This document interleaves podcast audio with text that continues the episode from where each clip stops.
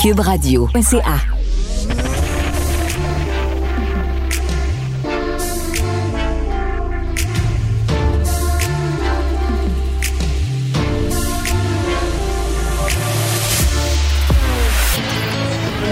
Elle s'engage dans le débat pour trouver des solutions.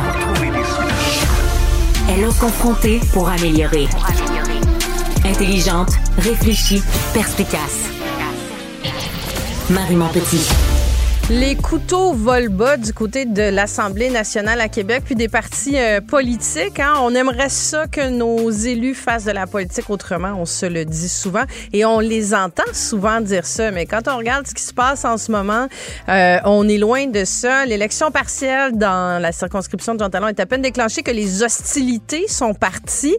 Puis aussi, on est dans un contexte où bon, les, les, les élus reviennent de des vacances, la période estivale, c'est la rentrée parlementaire qui s'en vient et euh, ça promet d'être euh, ben d'être assez rock'n'roll à l'Assemblée nationale quand je les vois euh, de part et d'autre s'accuser de tous les torts et de tous les maux. on a vu Paul Saint-Pierre Plamondon entre autres qui bon lui attaque aussi ouvertement François Legault qui lui dit qu'il est dans le fond que il fait comme Duplessis qui prend les gens qui leur ment finalement grosso modo si je résume ses pensées en disant que euh, il a brisé plein de promesses. Et de l'autre côté, il y a Québec solidaire aussi qui lui dit, euh, dit carrément que ben, François Legault, le premier ministre, prend euh, les électeurs pour des valises, rien de moins, parce qu'il est bullshit sur le transport collectif, sur le tramway, sur le troisième lien, qu'on sait pas vraiment, il manque de transparence. Et ben, pendant ce temps-là, on a le PQ qui annonce qu'il va sortir son budget de l'an 1 pour la souveraineté, parce qu'il continue de jouer dans le film de la souveraineté qu'on pensait qu'il était un peu derrière nous, mais en tout cas, Paul Saint-Pierre Plamondon veut remettre ça de l'avant. Il pense qu'il va peut-être trouver un terreau fertile, mais ça n'a pas l'air d'animer tant que ça les gens. Et là, ben, la CAQ dit, finalement que c'est pour effrayer les électeurs de Jean Talon, euh, pour ramener les péquistes qui sont passés à la CAQ. En tout cas, ça vole, ça vole pas très haut.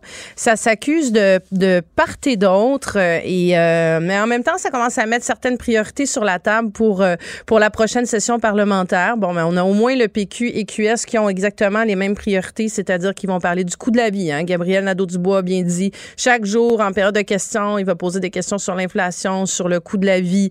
Il a accusé le premier ministre de, d'être complètement déconnecté dans ce dossier-là, de pas faire son épicerie au dollarama, comme il le dit, de pas comprendre c'est quoi, dans le fond, aller sur son accédé et euh, de voir si on a assez d'argent pour l'épicerie ou pas. En tout cas, euh, ça personnalise beaucoup, beaucoup le débat et ça s'attaque vraiment euh, de part et d'autre. Et euh, ben, je pense que jamais une élection partielle aura autant fait parler. Hein. Généralement, on n'en parle pas du tout, mais là, c'est au cœur de l'actualité euh, plus que jamais. Cube Radio. Le guide de l'auto, samedi 10h et dimanche 17h. Gabriel et moi avions mis à l'essai la TCPR dans l'émission du Guide de l'Auto et ce qui était ressorti de, ce, de cet essai-là, c'est que Honda venait de nous prouver que ses grandes qualités de motoriste étaient encore présentes. Le guide de l'auto, en balado cuberadio.ca. Savoir et comprendre. Cube Radio.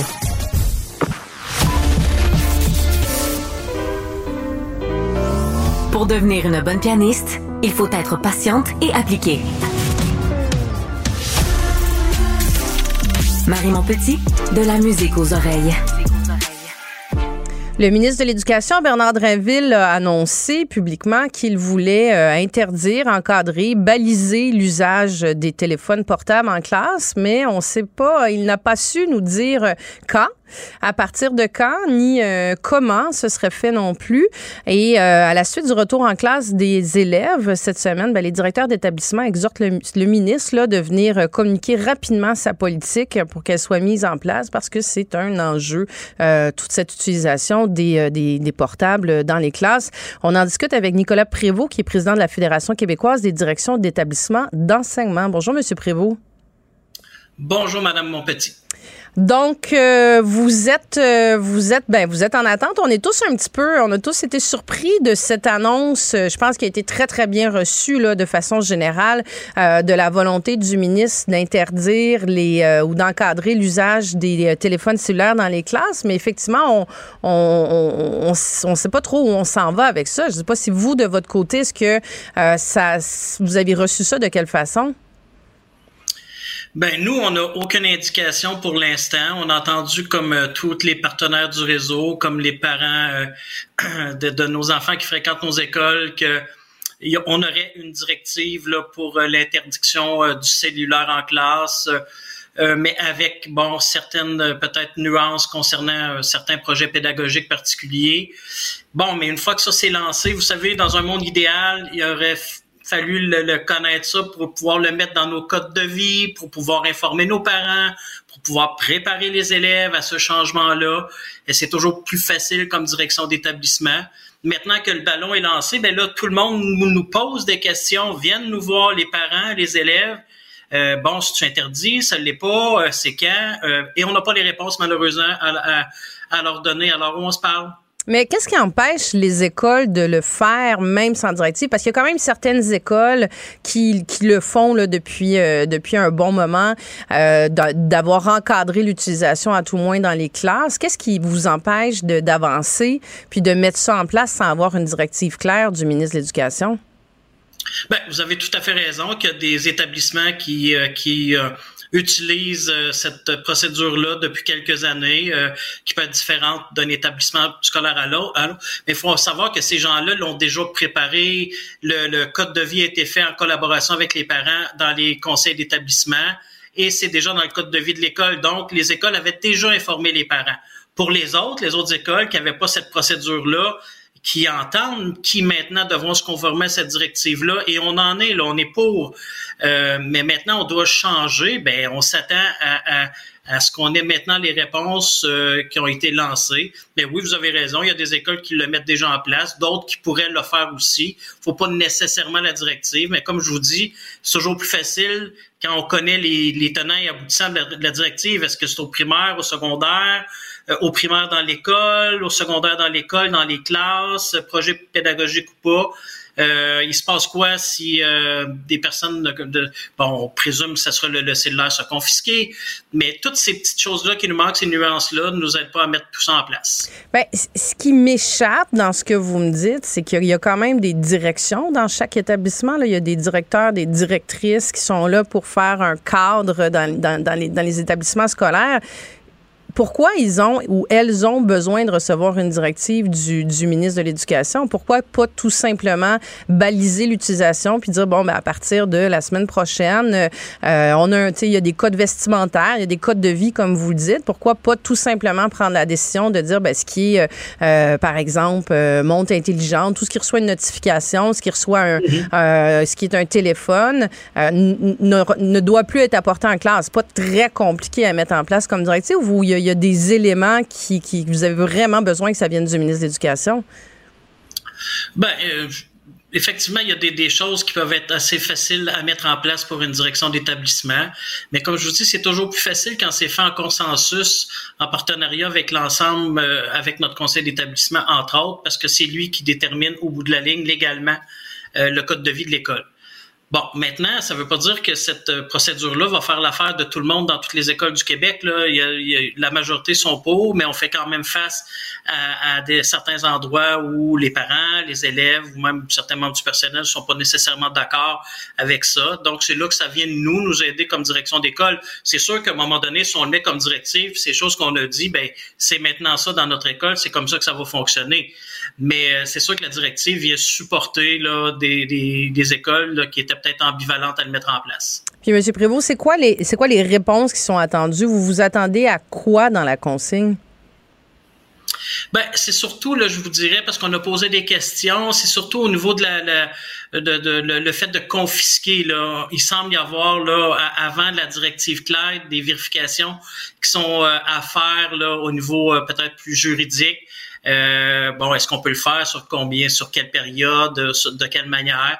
Donc, il y a des choses à clarifier à ce niveau-là. Et c'est peut-être ça qui retarde aussi la, la directive qu'on a présentement, mais c'est je vous, dirais que c'est un exemple précis de ce qu'on a besoin. Est-ce qu'il y a d'autres éléments? Donc, dans le fond, là, ce que vous me dites, c'est vraiment si si il y a une directive qui est mise en place et que l'élève, un élève, par exemple, se présente en classe quand même alors que c'est interdit, est-ce que le professeur peut prendre le téléphone? Est-ce qu'il peut le garder pour une certaine période? Est-ce qu'il peut le confisquer jusqu'au lendemain? C'est cette, cette partie-là que vous avez besoin qu'il soit clarifié?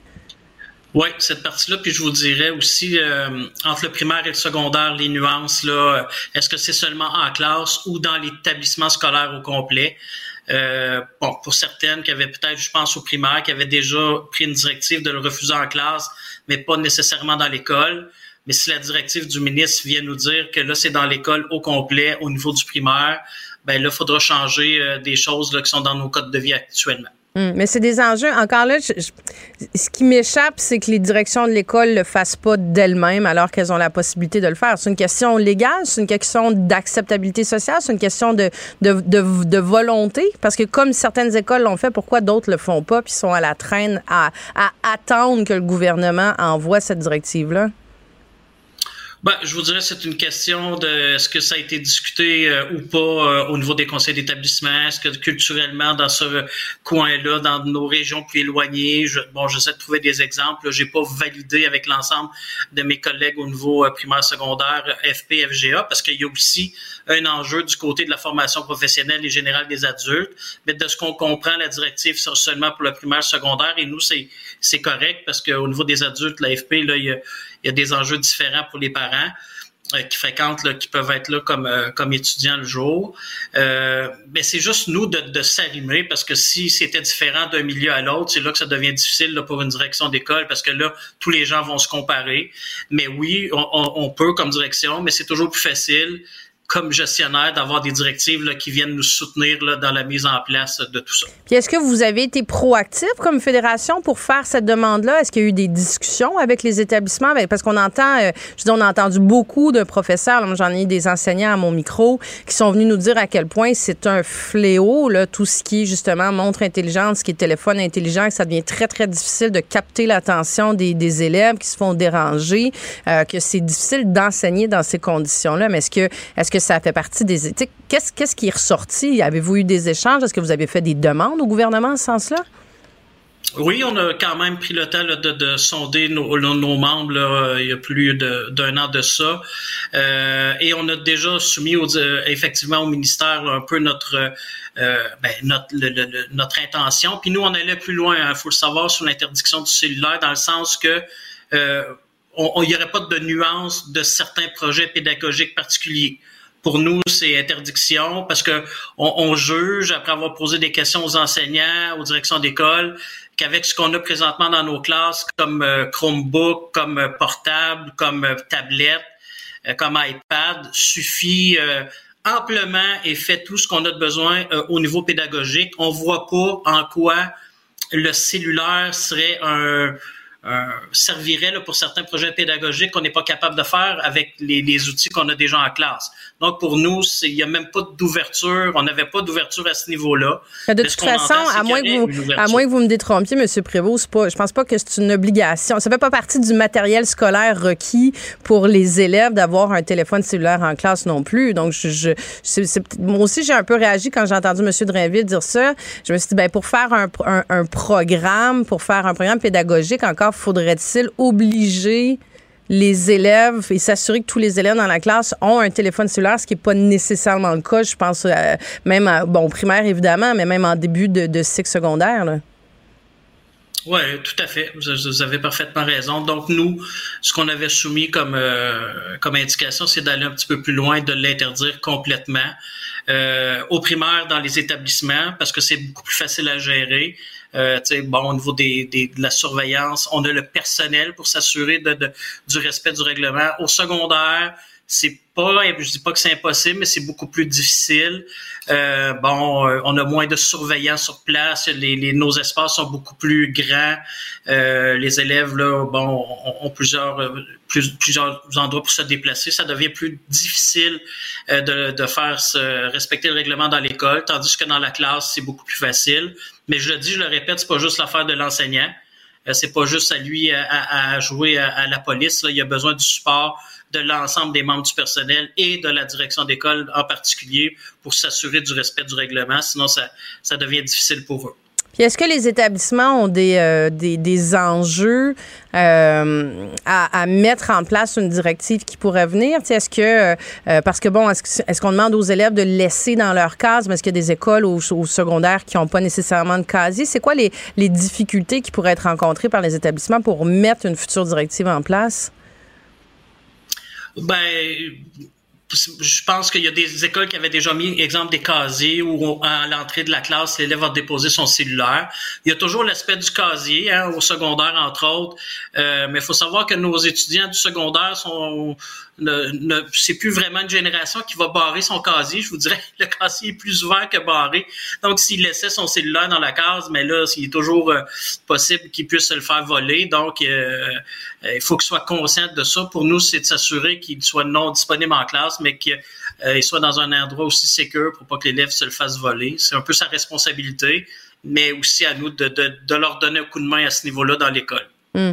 Puis en, terminant, euh, à quel point vous voyez justement que c'est quand vous discutez avec euh, des directions d'enseignement ou même avec des enseignants que c'est un c'est un enjeu qui devient de plus en plus problématique? J'entendais des, des enseignants aussi qui prônent la déconnexion euh, durant la journée parce qu'ils se disent bon ben les élèves justement post pandémie sont déjà tellement sur sur des écrans parce qu'ils ont pris l'habitude de l'être davantage sur leur cellulaire, sur leur tablette. Puis là en plus de ça, ils le sont encore dans les milieux de vie? Est-ce que ça crée de l'isolement? Est-ce qu'il y, a, y a des enjeux interpersonnels aussi? Euh, qu'est-ce qu'on qu'est-ce met de l'avant quand vous discutez de, cet élément-là? Ah, les enjeux sont, sont, sont nombreux, je vous dirais. Euh, euh, bon, sur la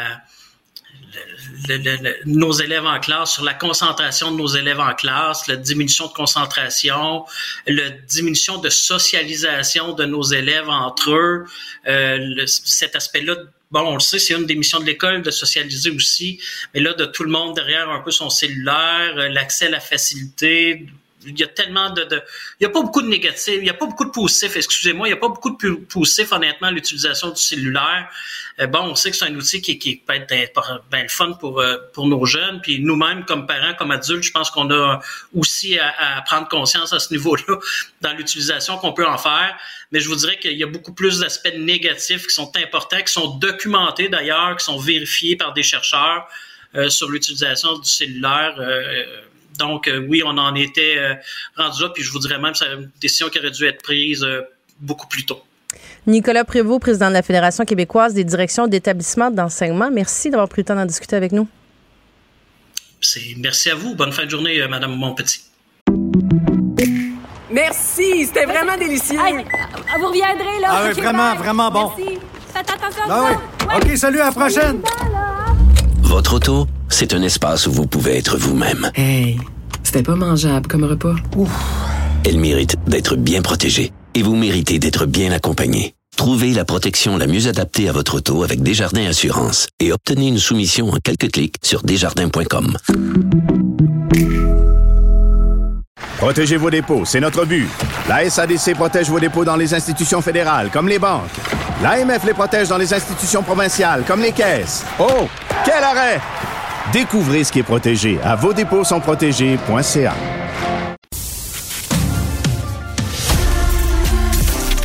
Femme politique, elle maîtrise la oratoire et l'art de persuader. Marie Montpetit. C'est toujours un comté très, très baromètre. Marie Montpetit. Parce que ce gouvernement-là va en faire beaucoup plus qu'il en a fait jusqu'à maintenant. On fait quoi? Patrick Derry. Pour sortir de ça, pour éviter de se reparler dans un app. La rencontre, Derry-Montpetit. Le fonds vert, on avait compris qu'il finançait des projets verts, mais on n'avait pas compris que projet vert pouvait juste euh, s'arrêter à la couleur et euh, parce qu'on apprend qu'il subventionne aussi des projets de cannabis. On en discute avec Patrick Derry, chroniqueur et analyste de politique publique. Salut Patrick.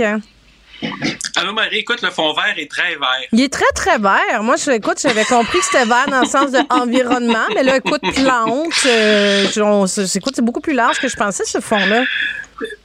Oui, effectivement. Ben, écoute, c'est trois entreprises qui auraient obtenu des, des 4 euh, millions en subvention pour euh, bon pour euh, de, réduire leurs dépenses d'énergie mais le problème c'est que le, le cannabis c'est extrêmement énergivore la production. Puis tu sais, c'est un petit peu discutable euh, à savoir si c'est la meilleure allocation des ressources du fonds vert qui sont quand même limitées pour faciliter la transition énergétique euh, du Québec. Puis tout ça, ça nous ramène à des problèmes qu'on a eu aux derniers jours là, qui sont plus larges, c'est-à-dire la, la, gestion du fonds vert. C'est quelque chose qui revient là, comme chaque, chaque automne. Finalement, là, on sait que euh, des gens qui ont démissionné euh, du, de, comité qui, euh, de comité de travail du fonds vert, notamment euh, Pierre-Olivier Pinault, hein, qui est à l'HEC, à la chaire en énergie, puis qui, qui, est, qui est vraiment d'une sommité au Québec. Là, Je pense que c'est le quatrième euh, à démissionner de ce comité-là. Oui, ouais, c'est le quatrième. Puis, euh, M. Pinault, il a évoqué le, manque de transparence, entre autres, parce que dit, on ne sait pas trop comment cet argent-là est dépensé, on ne sait pas où est-ce que ça va, selon quels critères. Euh, et, ça, ça ramène, écoute, on a l'impression de relire toujours les mêmes nouvelles sur le fond vert. Le fond vert, ça fait quand même longtemps que ça existe. Hein? Ça fait quand même là, sous, différentes appellations, mais je veux dire, ça a été créé en 2000. Ça fait quand même 23 ans. Puis bon, écoute, il y a plusieurs problèmes. Le manque de transparence, ça revient. Euh, ça finance pas nécessairement les meilleurs projets. Ça, ça crée aussi toute une industrie du lobbyisme autour du fonds vert, c'est-à-dire que les entreprises, ils vont faire des interventions auprès du gouvernement, auprès du ministre, des fonctionnaires, c'est pour, pour que, faire valider justement des projets de leurs entreprises. Ça, c'est déjà un problème en partant. Euh, donc, au lieu d'investir à l'interne dans différents projets, notamment pour réduire les coûts, on investit dans les relations au gouvernement. Fait que ça, puis ça donne un espèce de déplacement de ressources là, qui, qui est pas vraiment bon. Et puis ça, donne aussi euh, une allocation des, fonds qui est assez discrétionnaire. Mais le plus gros problème du fonds, c'est que ça marche pas. Ça, ça fonctionne pas. Écoute, ça existe depuis un peu plus de 20 ans, le fonds vert. Là. Mettons qu'on regarde la trajectoire des émissions de gaz à effet de serre du Québec pendant cette période-là. Hein. Par rapport au niveau de 1990, en 2019, on était à 3% de baisse, en fait 2,7 pour être exact, puis ça s'est amélioré en 2020, mais pour une raison toute simple, la pandémie est arrivée, puis tout s'est arrêté. Donc effectivement, on a moins roulé, parce que les transports, c'est un, un, gros secteur de consommation, mais il n'y a à peu près pas de baisse, fait qu'on est très, très loin de l'objectif de 37,5% de réduction hein, sous le niveau de 1990 là, qui, avait été fixé. Fait que ça, c'est le plus gros problème avec le fonds vert, c'est que ça fonctionne pas. Qu'il faudrait peut-être considérer une autre approche. Oui, puis là, tu as vu que Québec solidaire réclame justement une enquête sur, euh, sur la gestion du fonds vert, parce que justement, dans la foulée des démissions aussi, c'est peut-être... Euh, il y a des enjeux, là. Il y a vraiment des enjeux. Puis là, Benoît Charette, le ministre de, de, de l'Environnement, va venir endormir tout le monde, certainement, disant que c'est la faute euh, ouais. aux libéraux avant. Il est quand même en place depuis quatre ans, là, comme ministre. Oui, mais c'est ça qui arrive, c'est toujours la même chose. Il y, y, en a eu des comités, puis des rapports, puis le vérificateur général, puis d'autres qui ont, qui ont justement noté ces problèmes de gestion-là. Puis tant que tu vas avoir une espèce de fonds comme ça, semi-discrétionnaire, qui avec une certaine emprise du politique, ça va toujours être comme ça.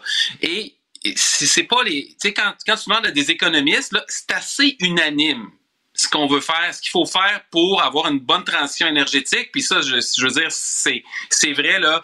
Euh, je, je fais référence notamment à une déclaration de 27 économistes des prix Nobel, puis d'autres qui avaient signé une lettre il y a quelques années dans le Wall Street Journal. Tu avais des gens qui étaient affiliés aux démocrates et aux républicains. Donc, à gauche comme à droite. Mettez un prix suffisant sur le carbone. Ça, c'est la première affaire que tu fais. Donc, il faut que tu taxes le carbone. Au Canada, il y a une taxe fédérale sur le carbone qui est rendue à 65 la tonne. C'est pas assez élevé selon à peu près tout le monde qui s'intéresse au sujet. Au Québec, on est dans le marché de la bourse du carbone, donc c'est plus bas que 65 Je pense que c'est autour de 35-40 plus ou moins.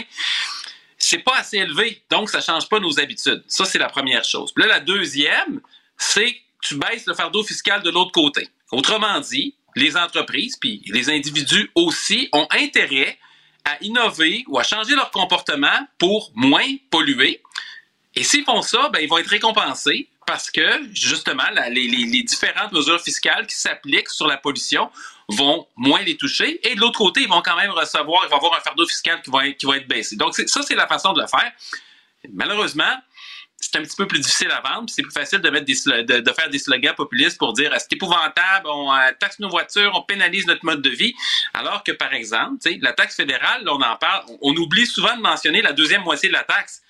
C'est le retour de l'argent aux contribuables directement que le gouvernement Trudeau fait. fait ce qui fait en sorte que le gouvernement fédéral fait, ce qui fait en sorte que les gens, généralement, les individus ne sont pas pénalisés, mais ça incite des bons comportements. Sur un autre sujet, euh, Patrick, euh, là, on a, vu, écoute, moi, je trouve ça super intéressant. Tu sais que c'est quelque chose que je trouve hyper, hyper, hyper pertinent de mettre des repas dans les écoles, de fournir des repas, en tout cas de le rendre accessible dans, les repas. Puis là, il y a une étude qui dirait que ça coûterait 1,7 milliard pour venir fournir les repas du midi aux écoliers euh, du primaire et du secondaire. Oui, et ça, c'est quelque chose, quand on entend ça, ça a l'air un petit peu étrange. On se dit, ben voyons donc, c'est les parents qui font les lunchs, puis c'est notre responsabilité à nous, puis bon, on a reçu des chèques du gouvernement, puis blablabla. Mais en réalité, le Canada, écoute, ça c'est formidable. Le Canada, c'est le seul pays du G7 à pas avoir de programme universel alimentaire pour les écoles. Même les États-Unis en ont ce genre de programme-là. Euh, puis c'est aussi parmi les, pays développés, les pays riches, mettons, tu prends les pays de l'OCDE, là, c'est environ un peu plus qu'une trentaine de pays. À peu près tous les pays ont ça, sous une forme ou une autre. Puis là, évidemment, les modalités peuvent, peuvent changer, les conditions d'application, mais ils ont des programmes, puis ici, on n'en a pas. Mais le 1,7 milliard, euh, Patrick, est-ce qu'il, est-ce que c'est dans un contexte où ce serait complètement gratuit euh, les, repas pour tous les élèves ou c'est la mise en place de cafétéria, de repas, de, du service qui viendrait coûter ça? C'est pas clair euh, en lisant l'article? Oui, c'est l'étude de l'IRIS. Je pense que c'est on fait référence au coût annuel d'un tel programme, puis après ça, qu'on ça aurait des économies récurrentes. Bon, là, écoute, le calcul des économies, ça, c'est toujours compliqué, mais c'est sûr que à long terme, tu sais, tu as 40 des écoles qui n'ont même pas de cafétéria. En partant, c'est un problème. même les, les, les parents, monnaie pressés, mal pris, ils veulent payer pour un poids, ils peuvent même pas le faire. Et après ça, tu as quelque chose comme 200 000 élèves au Québec qui sont dans une situation d'insécurité financière, euh, pas si j'allais dire financière, c'est marque que c'est lié, d'insécurité alimentaire. 200 000 élèves. C'est beaucoup, 200 000. Écoute, il y a à peu près là, 1 million, 1 million 200 000 élèves au primaire et au secondaire en tout au Québec. Ça veut dire en a 1 sur 5, 1 sur 6 qui sont dans une situation d'insécurité. Et euh, donc, écoute, puis l'autre chose qui est intéressante, la somme de 1,7 milliard, c'est parce que ça correspond à peu près parfaitement, c'est une estimation, évidemment, là, mais euh, ça correspond aux baisses d'impôts qu'on a eues au printemps dernier. Hein. Les baisses d'impôts, c'était 1,7 milliard. Et concrètement, dans nos poches, pour le salarié moyen au Québec, c'était 8 dollars par semaine. Hmm. Fait que, tu sais, question de priorité, hein? Une question de priorité, puis ça ferait une différence. Moi, je, je, pense qu'on a, on a déjà discuté euh, de ça, mais euh, en France, entre autres, qui ont un modèle de, de cantine dans les écoles, puis c'est il y, a une, il y a une contribution qui est demandée des parents, mais qui est vraiment, euh, qui est vraiment, assez minime là, finalement. Mais tu sais comme mm-hmm. dans certaines écoles aussi, entre autres à Montréal, je sais pas si c'est un programme qui est plus large que ça, mais tu as des écoles à Montréal qui, qui sont dans des endroits socio-économiquement un petit peu plus défavorisés, où il y a des programmes justement alimentaires puis ça coûte un dollar le repas. Il y a une contribution qui est demandée aux parents, mais tu as, un repas qui est fourni. Mais tu que des avantages, parce que tu t'assures déjà d'un contrôle sur l'apport nutritionnel qui est offert, parce que le repas, ben, tu vas avoir des légumes, tu vas avoir des fruits. Je veux dire, donc tu as, un côté au niveau de l'alimentation qui est super intéressant. Tu as un côté, comme tu dis, où tu t'assures que les élèves mangent déjà. Euh, donc, tu as un impact aussi sur la, réussite scolaire. Ça, ça ne peut qu'être positif de mettre un projet comme ça, mais comme tu dis, c'est aberrant de voir qu'il y a encore tellement. La majorité des écoles n'ont même, pas de, même pas de cafétéria. Non, puis c'est, c'est parce que ce qui ce qu'on sous-évalue souvent, c'est l'impact sur la performance, le rendement des élèves. J'aime pas utiliser ce terme-là, le rendement, mais bref, sur leur réussite scolaire, sur leurs apprentissages, sur ce qu'ils vont devenir plus tard. Chaque année, où un élève prend du retard pour toutes sortes de raisons, puis un élève qui mange moins bien, c'est sûr que ça va euh, que ça va l'affecter, ou même qui mange pas des fois. Euh, tu sais, c'est de l'intérêt composé. Ça va dans les deux sens. C'est-à-dire que quand ça va bien, ça va aller mieux l'année suivante. Quand ça va pire, ben ça va mal, ça risque d'être encore pire l'année suivante. Fait que, on a vraiment un questionnement à se poser. Ceci dit, évidemment, Là, la façon de mettre ça en place, ça, c'est une autre histoire. Si on arrive avec une espèce, on, crée une agence nationale du programme alimentaire, ça, va être la recette vers la catastrophe. C'est faut, faire ça pour que ça soit efficace. Puis le Québec est pas nécessairement super bon là-dedans, mais des programmes existent, il y a des façons de faire qui existent. Puis sincèrement, ça devrait être un objectif. Patrick Derry, chroniqueur et analyste de politique publique, je termine en te disant c'est notre dernière ensemble aujourd'hui. Donc, euh, ben oui, ben oui, ben oui.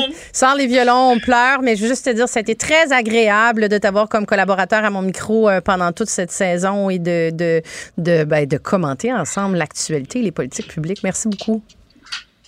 Hey, ça m'a fait immensément plaisir. À bientôt, Marie. À bientôt.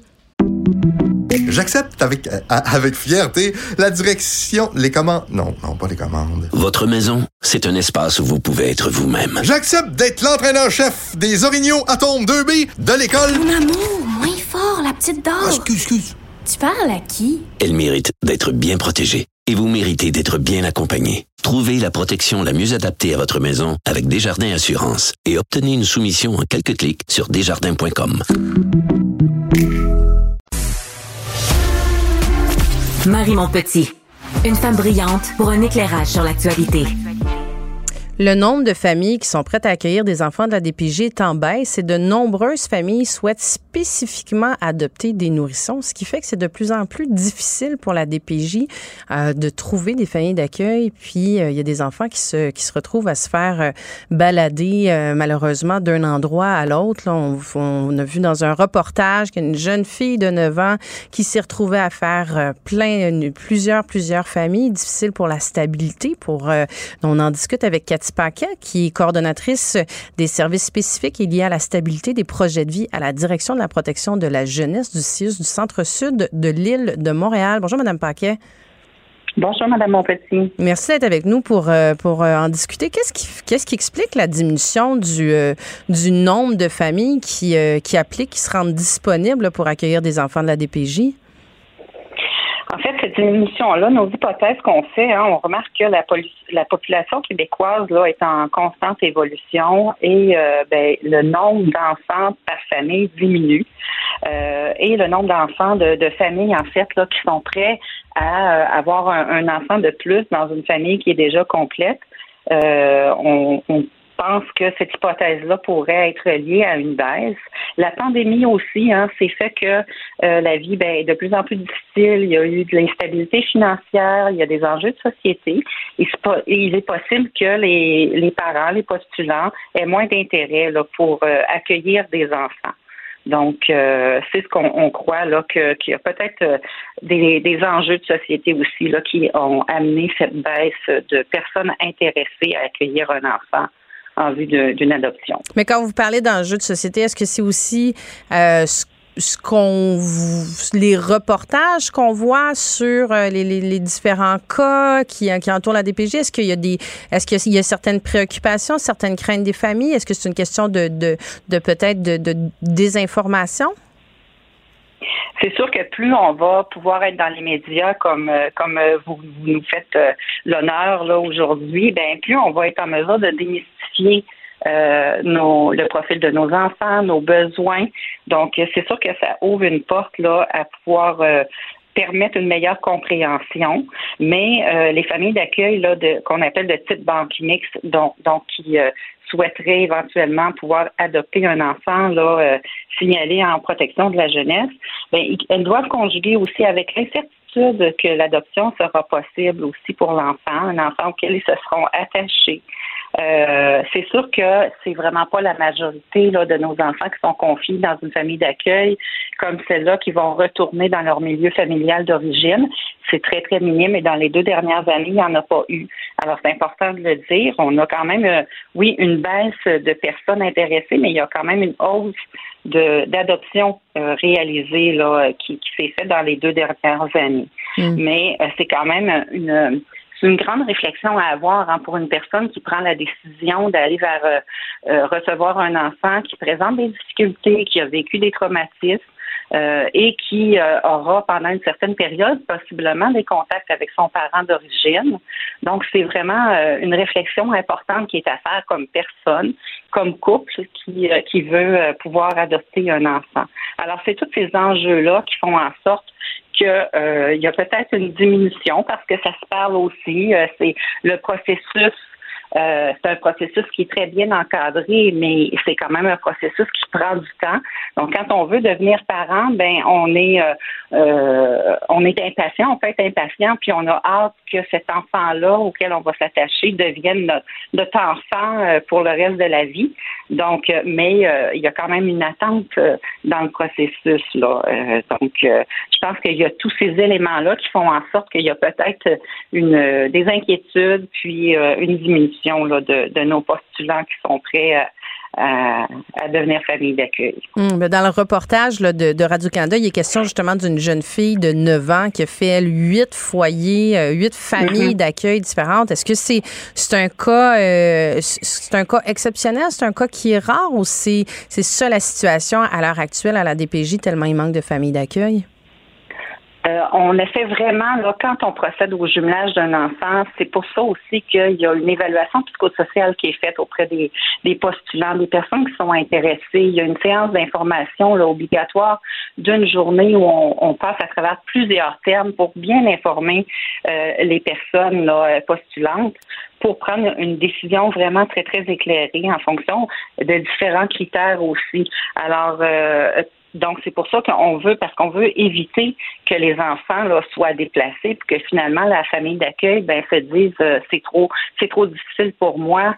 Donc, euh, on veut éviter ça. Alors, de moins en moins, c'est des situations qui arrivent. C'est déjà arrivé par le passé, mais de moins en moins.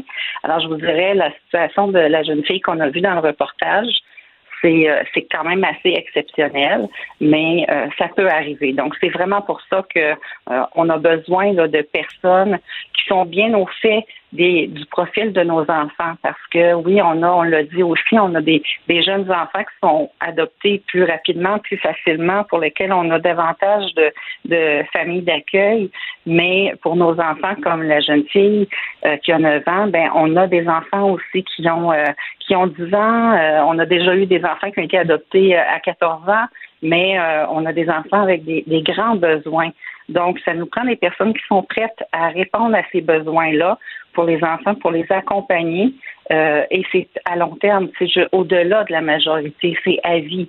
Ils vont devenir leurs parents là, à vie. Donc, euh, faut vraiment s'assurer là, que les personnes sont bien au fait euh, de nos enfants et que de notre côté aussi, nous, on a des parents, des personnes qui sont euh, qui possèdent les compétences pour pouvoir euh, soutenir et accompagner les enfants hmm. auxquels on va le, leur jumeler.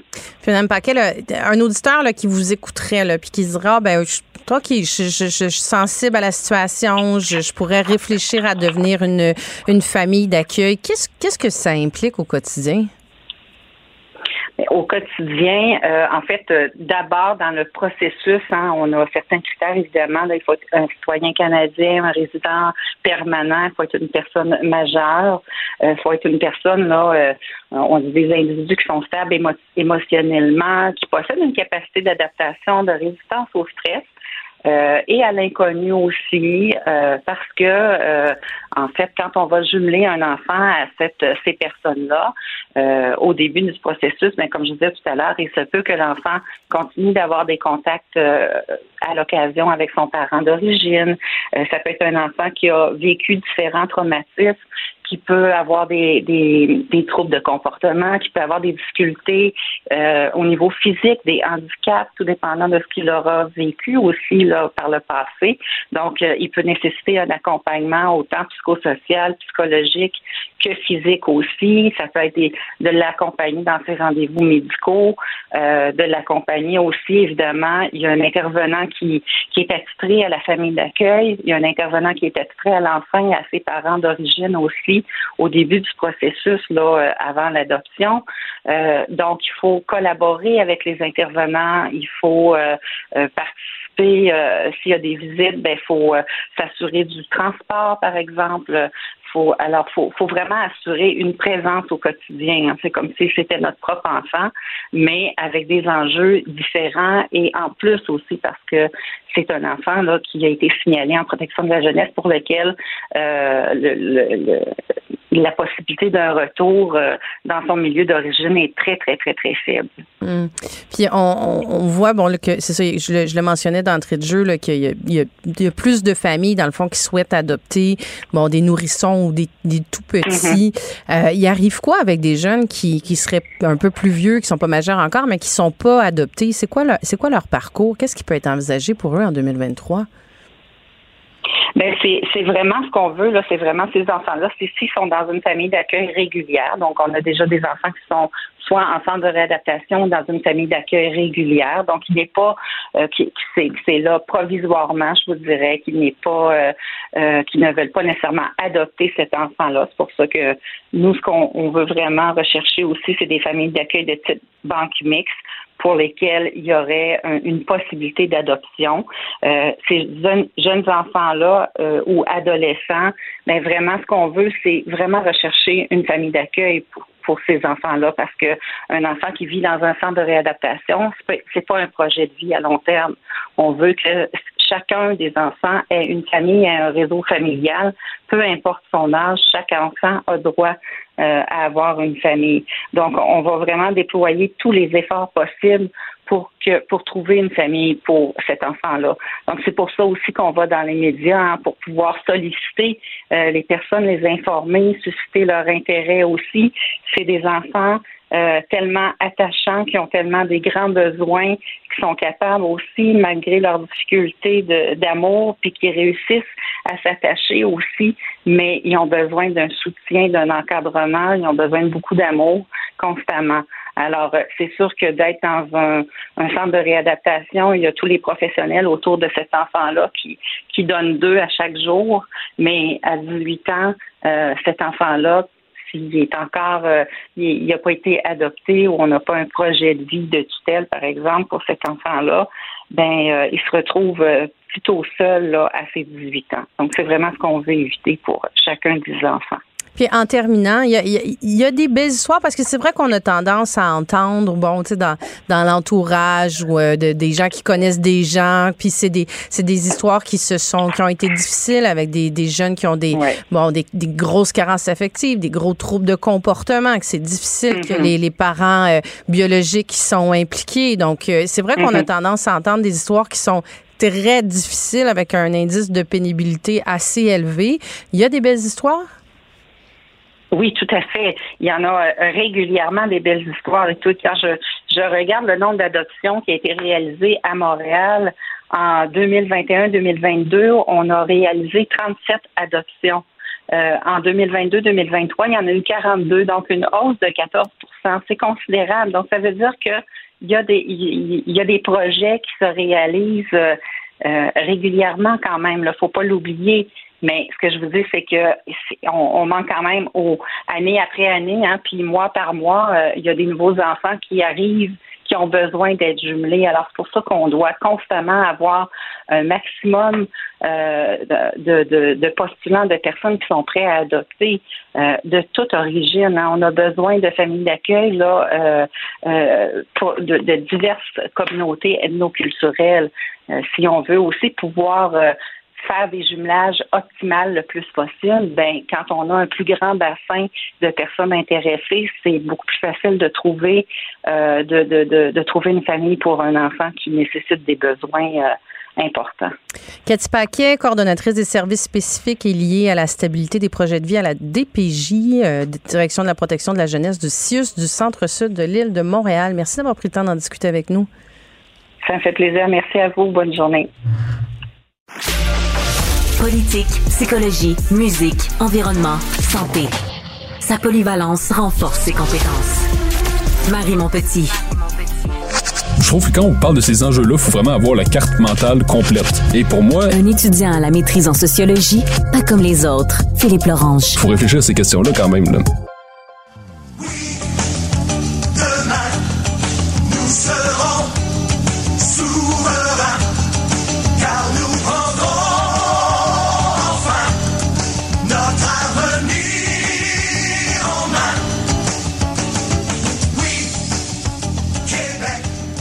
Alors, il n'y a pas de coïncidence la journée où le Parti québécois nous dit qu'il déposera dans les prochaines semaines son budget de l'an 1 de la souveraineté.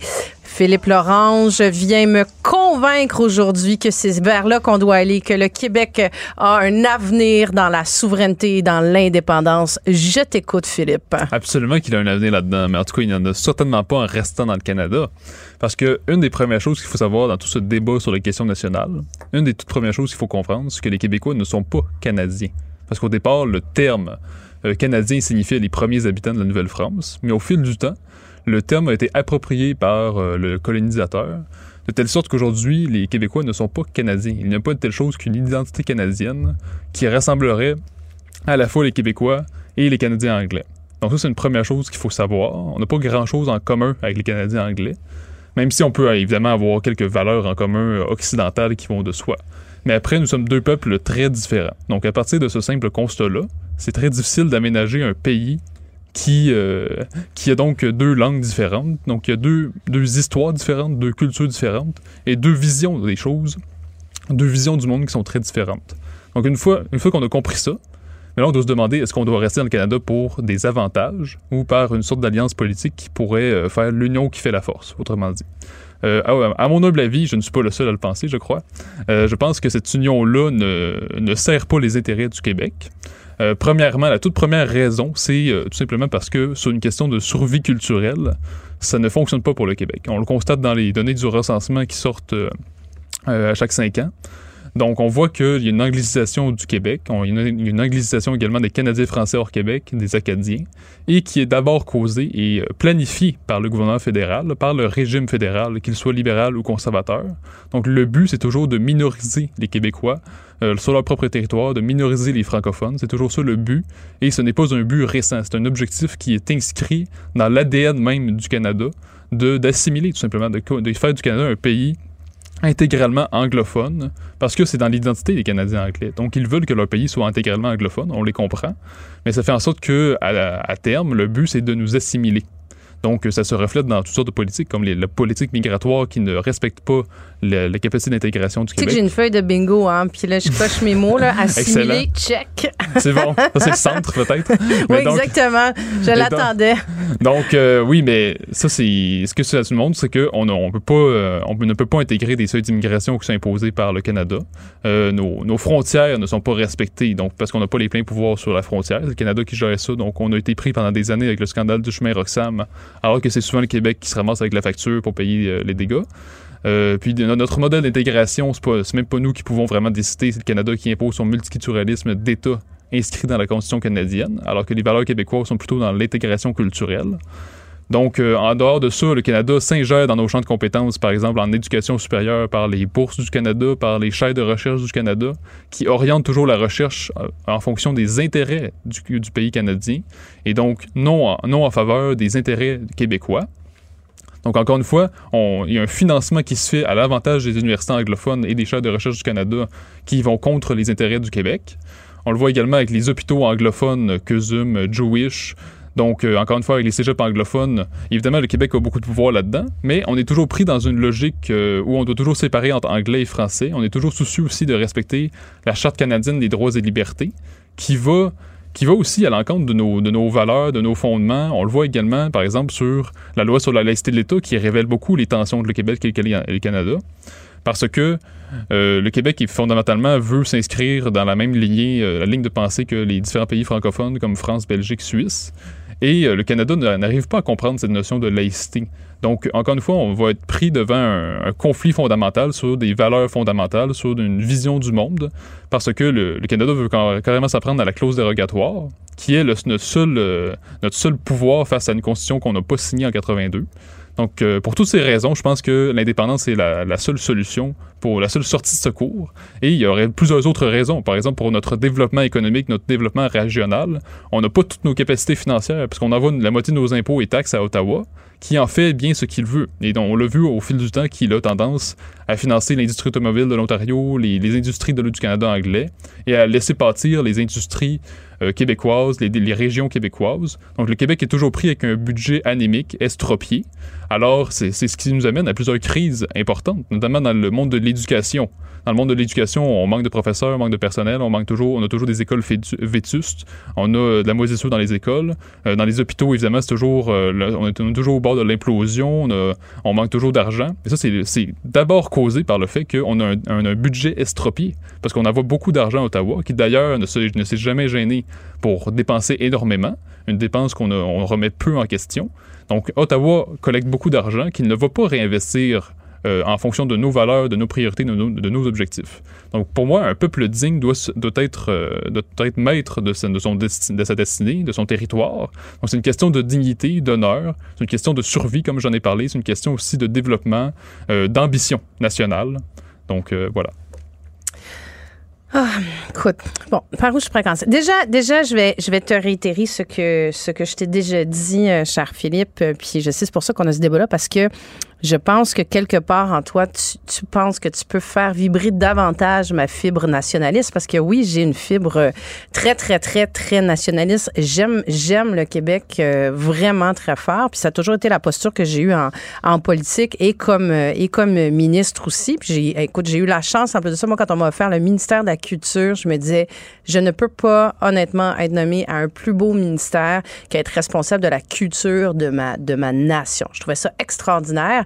Mais euh, ce que j'aurais envie de te dire, c'est que moi, j'ai toujours été dans une posture, justement, c'est un peu ce que je te disais, convainquez-moi que, tu sais, je disais, ce qui fonctionne, fonctionne. Puis là, je comprends que tu as certains arguments, mais, tu sais, par exemple, l'argument de dire, on est deux peuples, il n'y a rien qui nous rejoint, puis on est différents, puis on a une culture qui est différente. Euh, c'est un peu comme de dire que les gens de Montréal, puis les gens de la Gaspésie, ont également aussi des, des, des, référents culturels qui sont différents, ont aussi une, une, façon de vivre qui est différente. Je trouve ça, puis tu sais, je veux dire, on peut pas dire qu'on est 8 millions de 8 millions de Québécois, tous tous avec les mêmes les mêmes valeurs de base, tous avec la même culture, tous avec les mêmes référents non plus, tu sais. Puis euh, puis tu sais, c'est vraiment de dire ah ben là, ben, parce qu'à Calgary ont une autre façon de fonctionner, euh, on, on, on peut pas être dans le même dans la même fédération, dans le même pays. Je trouve ça un, un peu court comme argument, respectueusement. Euh, puis je trouve qu'au contraire, tu il y a quelque chose à aller chercher de ça. Mais je trouve que cette différence-là est pas est pas suffisante. Après ça, tu disais au niveau de, tu au Québec encore là, on a on a beaucoup de, compétences qui nous permettent de prendre les décisions qu'on veut. Moi, je je je, trouve qu'effectivement, on a un gouvernement fédéral à l'heure actuelle qui qui a une tendance généralisée à essayer de se mettre les deux mains systématiquement dans des compétences provinciales. Ça, c'est comme ça depuis l'arrivée en 2015 de, Justin Trudeau. C'était le cas avant, là, mais que, je veux dire, avec d'autres gouvernements, mais dans le cas de, du gouvernement de Justin Trudeau, c'est effectivement là systématiquement ce qui amène à des, des guerres ouvertes tout le temps. Puis je veux dire, en culture, j'ai eu cet enjeu-là quand j'étais ministre. Là, on l'a vu dernièrement dans les soins de santé où là, le gouvernement de Trudeau veut dicter les lignes directrices pour les CHSLD, entre autres, puis pour plein de dossiers. Et ça, c'est quelque chose qui doit être dénoncé. Puis c'est vrai que c'est extrêmement désagréable là, parce que on devrait avoir totalement la liberté de, de décider comment on, on utilise nos, euh, nos deniers, c'est ça encore, notre argent collectif, notre, euh, nos, comment, comment on gouverne notre euh, notre province. Mais ceci dit, de façon, je veux dire, on, on, y arrive parce qu'on a, on a plein de compétences dans, dans plein, plein, plein de dossiers. Là. Donc, je, la, je, la, je le, comment je pourrais dire ça? Je trouve qu'il y a aussi, il y a aussi des, des éléments euh, économiquement, il y, a, il y a des avantages aussi à être euh, dans le dans le Canada. Puis là, je te parlerai pas des ressources naturelles puis des rocheuses. Puis euh, tu sais, ça, je pense Mm. que c'est un c'est un argument peut-être un petit peu euh, un petit peu un peu passé de date, un peu passé de date. Mais je, je puis je me permets aussi de dire que je suis très surprise que ce débat-là soit encore là et constamment là sur la nécessité de faire l'indépendance, alors que euh, alors alors que je veux dire justement on a, on a plein pouvoir sur plein de choses, on a plein de compétences sur plein de choses, mais on tire souvent dans notre propre chaloupe. Tu sais, je veux dire non mais sérieusement, sur beaucoup, beaucoup d'enjeux qu'on a, que ce soit sur les infrastructures, l'entretien des infrastructures, que ce soit sur, tu faisais référence tout à l'heure aux écoles, tu faisais référence tout à l'heure euh, au, euh, au, système de santé. Parce qu'on a un budget estropié. C'est parce que le fédéral nous vole notre argent chaque année. C'est vraiment pas juste on, on, manque d'argent. Mais c'est pas juste nous, une question d'argent. notre argent par une constitution qu'on n'a pas signée, donc qui a été imposée de force. Et donc, vu qu'on manque d'argent, évidemment, tous les, les services sont en crise parce qu'on est, on a des services anémiques, évidemment, parce qu'on n'a pas euh, su- suffisamment les moyens je financiers. Pas, je dis pas qu'avoir plus d'argent ferait pas une différence. Ce que je te dis, par contre, que c'est c'est que l'enjeu, il, est- il, il est- il est pas, est pas juste là, en ce sens que il y a une question de, de décision que prend les gouvernements. Tu sais, je te prends différents, différents dossiers. Regarde l'habitation. On est en pleine crise du logement, grosse crise du logement. Oui, on manque d'argent. Oui, on a une pénurie de main d'œuvre, mais on a un gouvernement qui est en poste à l'heure actuelle. Je vais parler de celui qui est actuelle, mais on pourrait remonter sur les 15-20 dernières années sur l'ensemble des dossiers aussi. Là, mais mettons ce qui est d'actualité.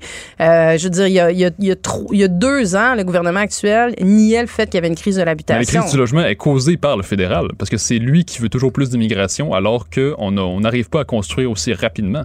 Donc, encore une fois, c'est les objectifs du fédéral, qui est dans le toujours plus en immigration, qui est dans la doctrine multiculturaliste, qui veut faire d'un Canada post-national, post-identitaire, donc qui se fout complètement de l'intégration culturelle, alors que le Québec veut intégrer culturellement et veut des seuils qui sont plus bas, tout simplement, qui veut des seuils qui respectent sa, capacité d'intégration, non seulement culturelle, mais économique. Donc, encore une fois, la plupart des crises dans lesquelles on vit viennent d'abord d'une décision du fédéral, parce que c'est eux qui ont les, le ça, grand là, c'est pouvoir. un discours. le là, non, pouvoir- ça, c'est un les- discours de ça, victime. C'est un, un discours Non. de victime de dire que le gouvernement fédéral colonisée. est responsable Non. de tous nos maux, mais de tous nos malheurs. choses. Beaucoup de choses sont reliées. Beaucoup de choses sont reliées. Mais on est autonome la quand crise même du logement, de- c'est causé par l'immigration massive, La pénurie, par du- la pénurie de main-d'œuvre. Ça fait des décennies que c'est annoncé, la pénurie de main-d'œuvre. Encore là, on a un gouvernement qui a quatre ans, là, niait, non, il n'y a pas de pénurie de main-d'œuvre, Madame la Marquise, tout va très bien, tout va très bien, tout va très bien. Oh, boum, ça nous pète d'en face. C'est pas comme si ça n'avait pas été annoncé, la pénurie de main-d'œuvre. Puis c'est En un c'est enjeu vrai partout. C'est un un enjeu dans le, dans le, en éducation, c'est un enjeu en santé. Même si on avait ben, ben, ben, ben, ben, ben, ben de l'argent, là, ben de l'argent, là, à un moment donné, on est en plein emploi partout, il manque du monde. Mais il y a quelque sûr. chose qu'on n'a pas prévu. Puis là, c'est comme, ah, bouton panique, tout d'un coup, il nous faut des gens. C'est un vrai enjeu, mais il y a aussi d'autres enjeux extrêmement importants sur lesquels le Canada a un rôle à jouer, notamment sur la laïcité de l'État. On veut décider de, on veut faire nos propres choix, comme toute nation dans le monde, comme tout peuple dans le monde. Et le Canada nous empêche de faire nos propres lois, nos propres choix, parce qu'il y a toujours la Cour suprême qui est évidemment vendue aux libéraux puis vendue au rég- régime fédéral, qui va contrer les intérêts du Québec. Puis ça va se faire. Ils veulent s'en prendre à la clause dérogatoire. C'est pas juste une question de parti politique, parce que les conservateurs sont aussi multiculturalistes. C'est des gens aussi qui sont très pro-pétrole. Et donc, il y a quelques années, on voulait nous imposer un pipeline dans des cours, des d'eau potable, qui n'allait pas créer un seul emploi puis qui n'allait pas aider l'économie euh, québécoise. Donc, évidemment, le Canada se comporte comme un empire et le Québec est considéré comme une société annexée. Et c'est ça qu'on est. Nous sommes une nation annexée, colonisée. Et ça paraît non seulement sur le budget, mais aussi dans nos services publics. Et parce que notre élite politique n'est pas habituée de gouverner, eh bien, elle n'a pas, elle n'a pas non plus, elle n'a pas de vision à long terme. Elle n'a pas, elle n'a pas de, d'ambition nationale. Elle n'est pas capable de se projeter plus loin. Donc, on est toujours habitué à se minoriser et on est habitué à avoir un point de vue provincial sur les en train choses. de dire que les Québécois, on est un petit peuple? C'est ce Non, c'est pas ça que j'ai en train discours-là de dire, mais c'est-à-dire les élites politiques se comportent de manière provinciale. C'est-à-dire ils réduisent le Québec et leur, euh, leur pouvoir. Ils s'acceptent le fait qu'on se minorise et qu'on devient de plus en plus une minorité folklorique. Tandis que si on avait les pleins pouvoirs comme une vraie nation digne de ce nom, de ce nom, eh bien là, on pourrait décider nos, nos propres choix dans des dossiers importants. Notamment le chemin Roxham, j'y reviens. faut contrôler nos frontières. C'est urgent de, de de contrôler nos frontières parce qu'il va continuer d'avoir de l'immigration, puis il faut s'assurer de savoir qui va entrer, si c'est légal ou non. Il faut, faut que ce soit nos propres personnes qui soient là, puis qui décident, tout simplement. Fait qu'il faut décider, de, pour une, question d'intégration culturelle, de survie culturelle, il faut à tout prix que le Québec ait les pleins pouvoirs. Puis d'ailleurs, c'était déjà présent dans l'accord du lac Meach, mais ça n'a pas été signé. Donc encore une fois, là, on est pris dans un statu quo qui ne, respecte pas les ambitions du Québec. Et là, le lac Meach, c'était déjà insuffisant. Pour moi, un peuple digne de ce nom a son indépendance nationale. Donc pour moi, c'est extrêmement important. Puis on l'a vu dans d'autres dossiers, par exemple, à l'international, le Québec est toujours dépendant de la vision du Canada, alors que les Québécois, on le sait, ont un point de vue différent du Canada. Le Canada a une vision par- parfois plus impérialiste des, euh, des relations internationales, de l'implication militaire, tandis que les Québécois veulent moins d'implication militaire un peu partout dans le monde. On l'a vu notamment lors de la guerre en Irak, on l'a vu dans d'autres points de vue, dans, dans toutes sortes de questions. On le voit par exemple dans le commerce, euh, on l'a vu dans toutes sortes de traités de libre-échange. Les, les, euh, les producteurs québécois ont parfois pâti de décisions qui ont été prises par le fédéral, alors que le Québec n'a pas vraiment une voix dans ces, dans ces genres de, de traités-là. Puis le Québec n'a pas, n'est pas connu à l'international, il ne peut pas avoir ses propres ambassades, donc c'est plus difficile de faire des relations diplomatiques, de faire du commerce qui va en fonction de nos intérêts, de nos objectifs. Donc pour moi, je crois pas qu'on a les pleins pouvoirs dans tout. Puis quand on a les pleins pouvoirs dans un domaine, mais là, on a un budget estropié. Donc après, on se, on se dit que l'éducation fonctionne pas, la santé fonctionne pas, mais c'est parce que on, on agit en fonction des moyens qui nous sont laissés, en fonction euh, du peu d'espace qui nous est laissé pour gérer nos propres choses. Alors, faut pas s'étonner que la société québécoise soit constamment en crise dans différents services publics.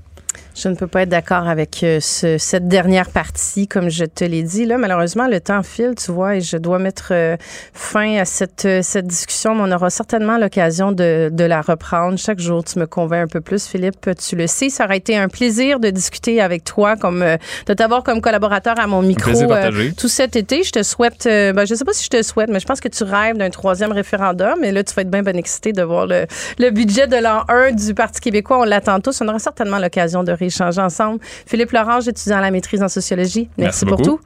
tout. CA. Marie mon petit. Une feuille de route impressionnante. Un curriculum vitae aussi long que le pont de la Confédération. Alors, on est avec Isabelle Huot, docteur en nutrition, et je vais euh, passer au cash, comme on dit, parce que c'est euh, dans le contexte de notre dernière chronique ensemble, dernière collaboration. Tu me fais un quiz euh, sur euh, tout ce que tu m'as présenté comme chronique de Oui. l'été. Ben, la dernière fois, le quiz, honnêtement, tu t'en es bien sorti parce qu'il était très, très, très difficile. Et il y a même des choses que j'avais peut-être pas dites. Ah bon, c'est sûr que là, ça rend, la- ça rend ça un petit peu plus compliqué, mais euh, je fais appel à tous, tous ceux qui euh, sont à l'écoute et à, à la régie et aux Oui. recherchistes. On va faire ça euh, en équipe. Donc, oui, oui, Marianne m'a dit. Première question. Quel régime a fait ses preuves dans la prévention de la maladie d'Alzheimer? Est-ce que c'est le régime méditerranéen, la diète japonaise, le régime MIND ou encore les trois? J'aurais tendance à dire les trois, peut-être, mais le régime Mind. Ben, tout- Non. euh, oui, c'est bon parce que le régime Mind, c'est vraiment celui qui est le plus efficace, mais les trois aussi, c'est bon. Parce que dans ma chronique, effectivement, je disais c'est le régime méditerran- méditerranéen, la diète japonaise, ont fait leurs preuves. C'est ce mais dont je régime, me rappelais. Bon, j'ai Voilà. au moins des petits Oui, bruits, là, de la, la foule en délire qui applaudit pour cette première bonne réponse? Première bonne réponse. On continue. Quelle Ça me consommation? stresse, là. J'ai pensé à juste, je me disais, mon Dieu, ça avait été tellement difficile Non, non, questionnaire l'autre fois. c'est- ma faute, c'est Puis ma tu faute. sais comment je t'écoute dans tes. Je prends des notes, j'applique ça dans mon quotidien après. là. vraiment ma faute. C'est vraiment très, très, très difficile. Quelle consommation hebdomadaire d'alcool correspond au nouveau repère canadien euh, sur l'alcool euh, comme euh, un risque modéré? Là, je vois que la réponse est écrite. Mais pas ma moi, là, moi, ce dont, ce dont je me rappelle, Isabelle, là, dans Oui. cette chronique-là, c'est que tu me dis que tu trouvais que c'était vraiment sévère Oui. les nouvelles euh, normes Oui. qui avaient été euh, les nouvelles normes des repères canadiens. Donc, c'est vraiment ça que j'ai retenu d'y aller avec euh, modération. Puis, euh, Mais pour les normes, mettons, là, le risque modéré, tu sais, on parle, ça serait quoi? Est-ce que c'est deux verres au moins? C'est un continuum de risque? quotidien, Deux hebdomadaire, non, moins. hebdomadaire, hebdomadaire. Le hein. risque modéré, 3 et 6 verres par semaine, 7 verres et plus par semaine ou 2 verres au moins. Là, un risque euh, modéré. Hebdomadaire, moi, je dirais, euh, euh, je dirais 3 à 6 et j'ai une équipe Voilà. en régie qui dit ça aussi. Oui, oui, voilà, tout va bien. Hey, On est bien excités de faire un quiz. là. Deux sur deux. Quel est le nom du polyphénol qu'on trouve dans le raisin qui est particulièrement bénéfique pour la santé et longévité? Puis on en a parlé dans deux, trois chroniques. Les catéchines, le resveratrol, le lycopène, ah, le sulforaphane. C'est le resveratrol. Wow! Ouais, Trois sur trois. non, mais ça va bien parce que là, je prends des vraies questions pigées dans mes chroniques. Ouf. Ouais, la dernière fois, je pense que c'était vraiment des éléments que tu n'avais pas mentionnés. Je, je- écoute, Oui, j'avais chaud dans cette chronique-là. Ah, je me disais, mon. Dieu, j'ai pas écouté ou quoi, j'ai pas été attentive. Non, non, honnêtement, tu étais vraiment, vraiment à l'écoute. L'intolérance au lactose est causée par, une réaction aux protéines présentes dans le lait. Est-ce que c'est vraiment les protéines dans le lait? Euh, je dirais que c'est faux. C'est faux. C'est le lactose, c'est vraiment un glucide, un type de sucre. C'est pas une protéine. Protéine, ça serait la caséine. Hey, à date, ça va super bien parce qu'on a 4 sur 4. Est-ce que l'anxiété joue un rôle dans les symptômes syndrome de l'intestin irritable? Absolument, oui. La réponse est vraie parce que tu nous as répété à plusieurs reprises Oui. dans tes chroniques qu'il y a un lien entre l'intestin et le cerveau, dans les deux sens en plus de ça. Quand ça Voilà. va pas bien dans notre ventre, ça peut affecter notre santé Voilà. mentale et l'inverse. Ouais. Ah, c'est incroyable. Est-ce que les œufs bruns sont plus nutritifs que les œufs avec la coquille blanche? Euh, non, c'est toute la même affaire. Puis même les œufs bio, puis les œufs euh, poule à grains, puis les œufs euh, poule en liberté. Ah non, mais moi, ça, c'est une question que je me posais depuis Oui. longtemps. Donc, écoute, t'as libéré plein de cases dans ma tête cet été de Oui. choses qui, euh, quand j'allais faire mon épicerie, je me disais, ah, c'est pénible, je, n'ai pas de réponse à cette question. ça, je les ai enregistrées dans mon espace mental. Oui, oui, je le sais. Parmi les, les espèces de poissons suivantes, laquelle il faut limiter parce qu'elle est riche en, en mercure? Est-ce que c'est le thon frais ou congelé, le maquereau, le tilapia, le pangasius ou le thon pâle en conserve? Je dirais le thon frais. C'est ça, hein? Parce Hey, qu'il est gros, tout, gros, gros. Mais il me oui. semble que tu m'avais expliqué le Voilà. thon pâle en boîte, ça, ça va, mais le Oui. thon frais, plus le poisson est gros, plus il mange de petits poissons, Voilà. plus il va manger de mercure. Parce que les petits poissons ont consommé du Voilà. mercure, c'est ça? Ah, c'est excellent, excellent.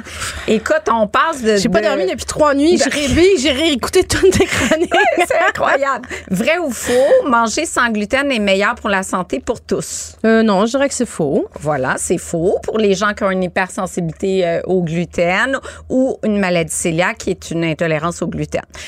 Est-ce que c'est vrai que les succédanés de sucre sont recommandés par l'OMS pour perdre du poids? Genre le, le, le aspartame, le sucralose, est-ce que l'OMS les recommande? Ça me fait non dans la régie et ça me rappelle aussi que tu euh, nous as même dit que l'OMS euh, disait qu'il fallait faire attention à l'aspartame Voilà. parce qu'il y avait un risque potentiel Oui. de cancer. Ah, écoute, c'est incroyable. Oh mon Dieu, c'est toi qui es chaud. Écoute, je suis contente. C'est bon, c'est que des bonnes réponses. Euh, le soya est déconseillé aux femmes ménopausées. Non, le soya est très conseillé aux femmes ménopausées et en périménopause. Tu nous as dit parce qu'il y a du euh, des phytoestrogènes. Incroyable. Puis tu nous as dit de manger des edamame, du lait de soya, euh, des graines de lin. Oui! Euh, Hey, c'est bon. Du soya puis du tofu, là. Hey, puis j'aurais pu demander quelle est la source de phytoestrogène, le lin ou le chia, mais tu viens de répondre, c'est le lin. Oui, parce que le chia, tu nous as dit qu'il fallait l'ajouter dans nos yogourts. J'ai tout pris ça. là. Je dis, là, Oh ma, fille est plus capable de m'entendre parce que je dis, ben là, mettre du chia dans ton yogourt, ça va augmenter tes protéines que tu prends le matin. Puis là, ben, à mes amis qui sont en périménopause, je leur dis, mets des graines de lin dans Hey, ton yogourt, ça va augmenter tes phytoestrogènes. Incroyable, incroyable. Parmi les conseils suivants, euh, lesquels peuvent contribuer à réduire le taux de cholestérol? Consommer des noix et des graines, mettre des protéines de soya dans son assiette, consommer des poissons gras, cuisiner avec... Oh, mon Dieu! Ça, c'est moi. Consommer des huiles végétales de type huile d'olive ou toutes ces réponses? Euh, diminuer, réduire le taux de cholestérol? Oui. Les noix, les graines, le soya, le poisson. Ben, je dirais les noix et les graines ou toutes ces Oui, les noix et les graines, mais le soya aussi. Ouais, donc toutes ces Euh, réponses? Toutes ces réponses. Toutes ces réponses, c'est parfait. Ensuite, la stéatose hépatique non alcoolique, qu'on appelle aussi foie gras, peut être liée à un excès de sucre dans son alimentation. Vrai ou faux? Est-ce que c'est relié? Est-ce que ça peut être trop de sucre ou c'est nécessairement trop de gras dans son alimentation? Je fais appel à la famille. On me dit vrai.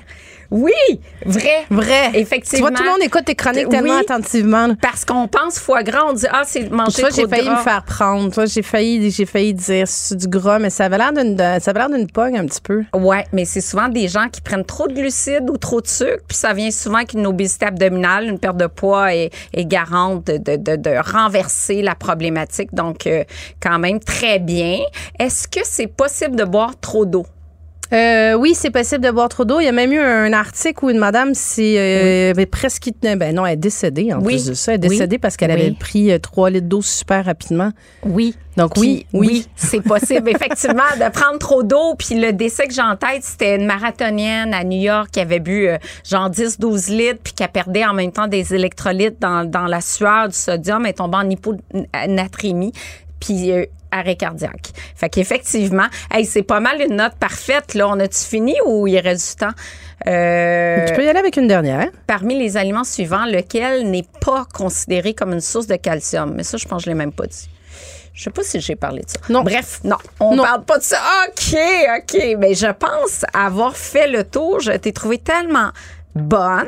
Mais c'est parce que j'ai une équipe de feu Hey, qui, me, écoute. qui me souffle à l'oreille euh, des réponses. Tu vois, ils ont ils t'ont écouté toute la saison, Ben, Isabelle. toi aussi. Oui, ben honnêtement, je veux te dire merci. Tu as été une collaboratrice en or, euh, Ah, hors pair. quel Ça a été un bonheur de travailler avec toi. Puis honnêtement, on a tous énormément appris. J'ai eu beaucoup de réactions à l'ensemble de tes chroniques Hmm. euh, parce qu'on boit tes paroles puis c'est vraiment très utile au quotidien. Donc, je te dis merci beaucoup Ben, encore. quelle belle saison en ta compagnie. Un grand merci, Marie. Isabelle Huot, que je rappelle, docteur en nutrition. Merci, beaucoup. Merci. Politique, psychologie, musique, environnement, santé. Sa polyvalence renforce ses compétences. Marie Montpetit. Le véhicule de fonction du chef du service de police de l'agglomération de Longueuil, Patrick Bélanger, s'est fait voler dans la nuit de mardi à mercredi. Les événements se sont produits sur la rive sud de Montréal, quand même assez inusité comme situation. On en discute avec euh, Régis Audet, qui est responsable des enquêtes du service de police de l'agglomération de Longueuil. Bonjour, Monsieur Audet.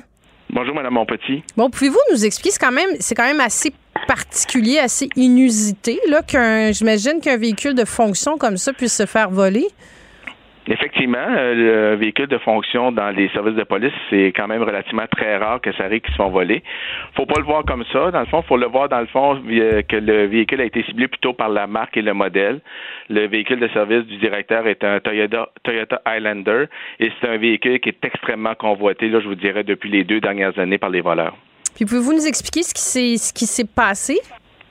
Euh, ce que M. Bélanger a expliqué, entre autres, là, c'est que mardi soir, il est arrivé à son domicile, il a stationné son véhicule et il est rentré euh, dans sa résidence. Et le lendemain matin, lorsqu'il est venu le moment là, de, de partir pour le travail aux environs de 6 heures le matin, il s'est aperçu que le véhicule n'était plus à cet endroit-là.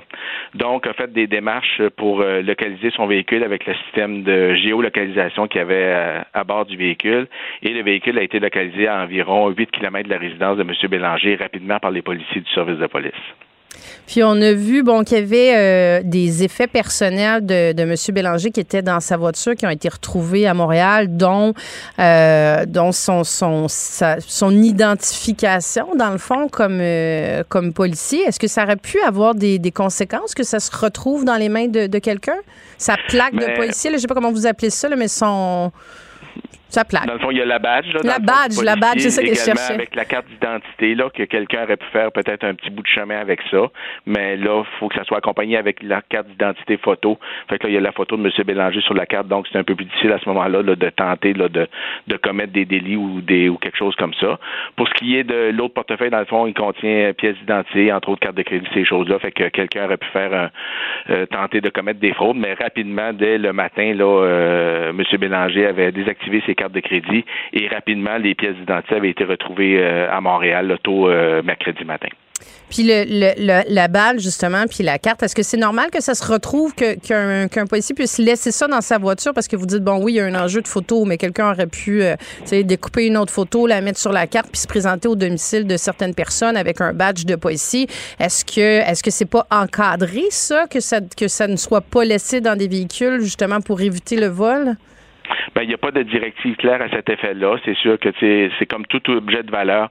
On recommande aux gens, dans le fond, de ne pas les laisser à l'intérieur des véhicules, que ce soit un ordinateur portable, des téléphones cellulaires ou des, des documents, là, des pièces d'identité. C'est pas recommandé de laisser.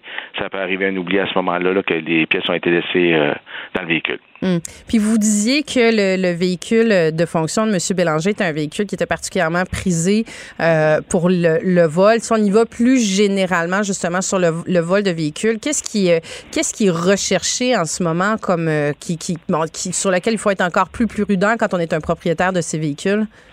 Euh, ce que je pourrais vous dire, euh, depuis le début de l'année, euh, sur le territoire de l'agglomération de Longueuil, il y a présentement environ 960 véhicules qui ont été volés. Euh, la moitié de ces véhicules-là, entre autres, ce sont des Toyota Highlander, les Toyota RAV4, de même que les, euh, les Honda CRV qui sont énormément prisés par les voleurs. Conseil de prévention qu'on peut donner aux propriétaires de ces véhicules-là, entre autres pour se protéger, pour tenter de se protéger le mieux possible, il y a toujours l'installation d'un système de géolocalisation là, euh, dans le véhicule qui nous permet de le localiser suite au moment qui a été volé. Il y a ce qu'on appelle également, il y a une prise diagnostique là, OBD2 qui est à l'intérieur de tous les véhicules. Il y a une espèce de cadenas anti-vol qui s'installe sur cette prise-là. Il y a également le verrou de volant qu'on peut installer, la barre transversale qui fait que quelqu'un aurait de la difficulté à ce moment-là à tourner le volant s'il décidait de s'enfuir avec le véhicule. Et tout autre moyen, que ce soit un garage résidentiel, de stationner à l'intérieur du garage, ou si vous avez deux véhicules, de tenter de mettre une voiture à l'arrière de la voiture qui est prisée, dans le but de de mettre un peu plus de difficulté aux voleurs, là, de, de, rendre la tâche beaucoup plus difficile là, à ce moment-là. C'est le genre de conseil de prévention qu'on donne à ce moment-là aux propriétaires. Hum, puis est-ce que vous avez remarqué un, euh, est-ce que c'est stable le nombre de, vols de voitures ou il y a il y a une, vous avez remarqué une augmentation? Il y a une augmentation, je vous dirais, euh, sur notre territoire, mais également, là, je vous dirais, québécoise, canadienne, de même qu'en Amérique du Nord. Sur les vols de véhicules, l'augmentation, je vous dirais, euh, entre 2021 et aujourd'hui, on a pratiquement doublé le nombre de véhicules qui se font voler euh, annuellement. Qu'est-ce, qui explique ça? Est-ce qu'il, y qu'il y a des réseaux qui sont en place? Est-ce que, qu'est-ce qui fait qu'il y a une telle augmentation? La majorité des véhicules là, qui sont euh, qui sont volés sont en majorité, je vous dirais, pour l'exportation. Là, on a entre autres là, des policiers qui font partie d'une unité commune en collaboration avec la Sûreté du Québec et le service de police de la ville de Montréal. Des enquêteurs dédiés qui travaillent uniquement sur ce genre de, de dossier-là. Et euh, régulièrement, là, on récupère des véhicules qui sont dans le port de Montréal, qui sont dans des conteneurs prêts à, à partir outre-mer. Fait que c'est pour ça que on peut pas toutes les retrouver, mais malheureusement, mais on attend de faire du mieux qu'on peut là, puis d'essayer d'en de mettre la main sur euh, le plus de véhicules possible. Hum. Puis vous dites un, un, ordre de grandeur, le, nombre de vols annuels, ça, ça prend quelle proportion? Ben, je vous dirais, mettons, en 2020, on était à peu près environ 600 véhicules sur le territoire d'agglomération. L'année passée, on était proche de 1300 et cette année, là, on est à 960 là, euh, en date d'aujourd'hui. Et l'année pas, l'année toujours pas terminée. L'année pas terminée. On va probablement finir encore cette année aux environs de 1200, 1300 véhicules. Hum. Puis en, en terminant, euh, M. Audet, là, pour nos, nos auditeurs qui se retrouveraient malheureusement dans une situation justement où ils se font voler leur véhicule, c'est quoi les premiers, euh, les premiers, euh, premières étapes? C'est quoi les qu'il faut avoir? Qu'est-ce qu'on doit faire? Première des choses, c'est contacter le, le 911 dans le but de, signaler le, vol du véhicule. Suite à ça, bien évidemment, si vous avez laissé des pièces d'identité dans vos véhicules ou euh, des cartes de crédit, des choses comme ça, s'occuper de faire des démarches rapidement dans le but de faire annuler les cartes de crédit, entre autres notamment pour éviter que ce soit de la fraude. Et si vous avez un système de géolocalisation, mais de l'activer pour tenter d'aider les policiers à les guider vers l'endroit où se trouve le véhicule. Ah, je suis surprise de, de, en ce sens que bon, on entend toujours le 911, ça doit être pour des urgences. Euh, c'est vrai que moi, ça n'aurait pas été mon premier réflexe de, de signaler le 911 si je m'étais fait voler ma voiture. Là. Ben c'est un peu le, le, le, réflexe à avoir euh, que ce soit parce que quand l'information rentre au 911, elle est diffusée immédiatement à l'ensemble des patrouilleurs, ce qui fait qu'un patrouilleur pourrait être en train de tuer une voiture, puis ça pourrait être, entre autres, votre voiture qui vient juste d'être volée, là, sans que.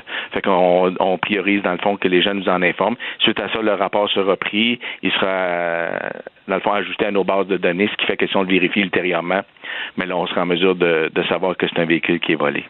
Régis Audet, responsable des enquêtes du service de police de l'agglomération de Longueuil. Merci beaucoup. Merci. Bonne journée, Mme Monpetit.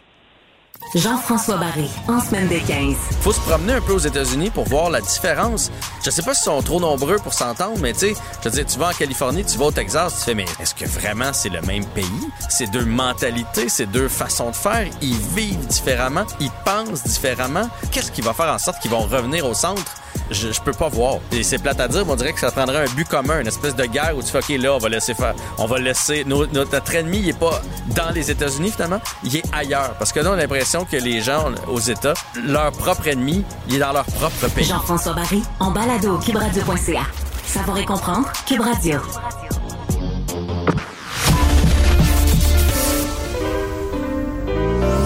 Pour devenir une bonne pianiste, il faut être patiente et appliquée.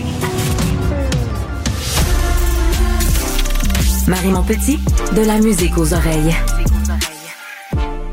Émotionnelle ou rationnelle. En accord ou à l'opposé? Par ici, les brasseurs d'opinion et de vision. Les rencontres de l'air. Steve Fortin, chroniqueur, salut. Salut, comment ça va? Bien, toi, euh, c'est notre euh, c'est notre dernière euh, collaboration, notre dernière chronique ensemble. Puis je sais que tu voulais en profiter parce que tu as été de tous les festivals cet été. Tu nous as promené entre le festif de Baie-Saint-Paul et j'avais envie de te demander justement comment, tu sais, je veux dire, c'est un des premiers étés post-pandémie. Est-ce que tu as, vu justement un, un, retour à une situation plus, plus normale?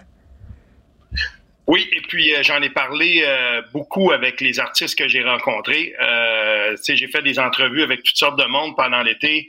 Euh, je retiendrai, j'en retiendrai quelques-unes, dont une avec un, un, gars qui vient du même, de la même ville que moi. C'était drôle parce que j'ai rencontré Steve Dumas, donc Dumas. C'était au festif, ça. Et à un moment donné, quand on a commencé l'entrevue, je ne peux pas ne pas lui dire ça parce que ma grand-mère qui, était, qui a été professeure de première année, à l'école P9 à, Victoriaville pendant 40 ans. Elle avait l'habitude de mettre les noms de chacun des élèves euh, sous la, photo de classe à chaque année. Puis à un moment donné que j'étais avec euh, mes enfants, on regardait ça, puis j'avais vu Steve Dumas. J'avais dit, ben voyons, tu sais. Puis effectivement, elle m'avait dit, oui, oui, c'est chanteur. Puis j'ai dit, ben j'ai une photo de toi que je vais t'envoyer à un moment donné, ta photo de classe en première année. On a bien ri.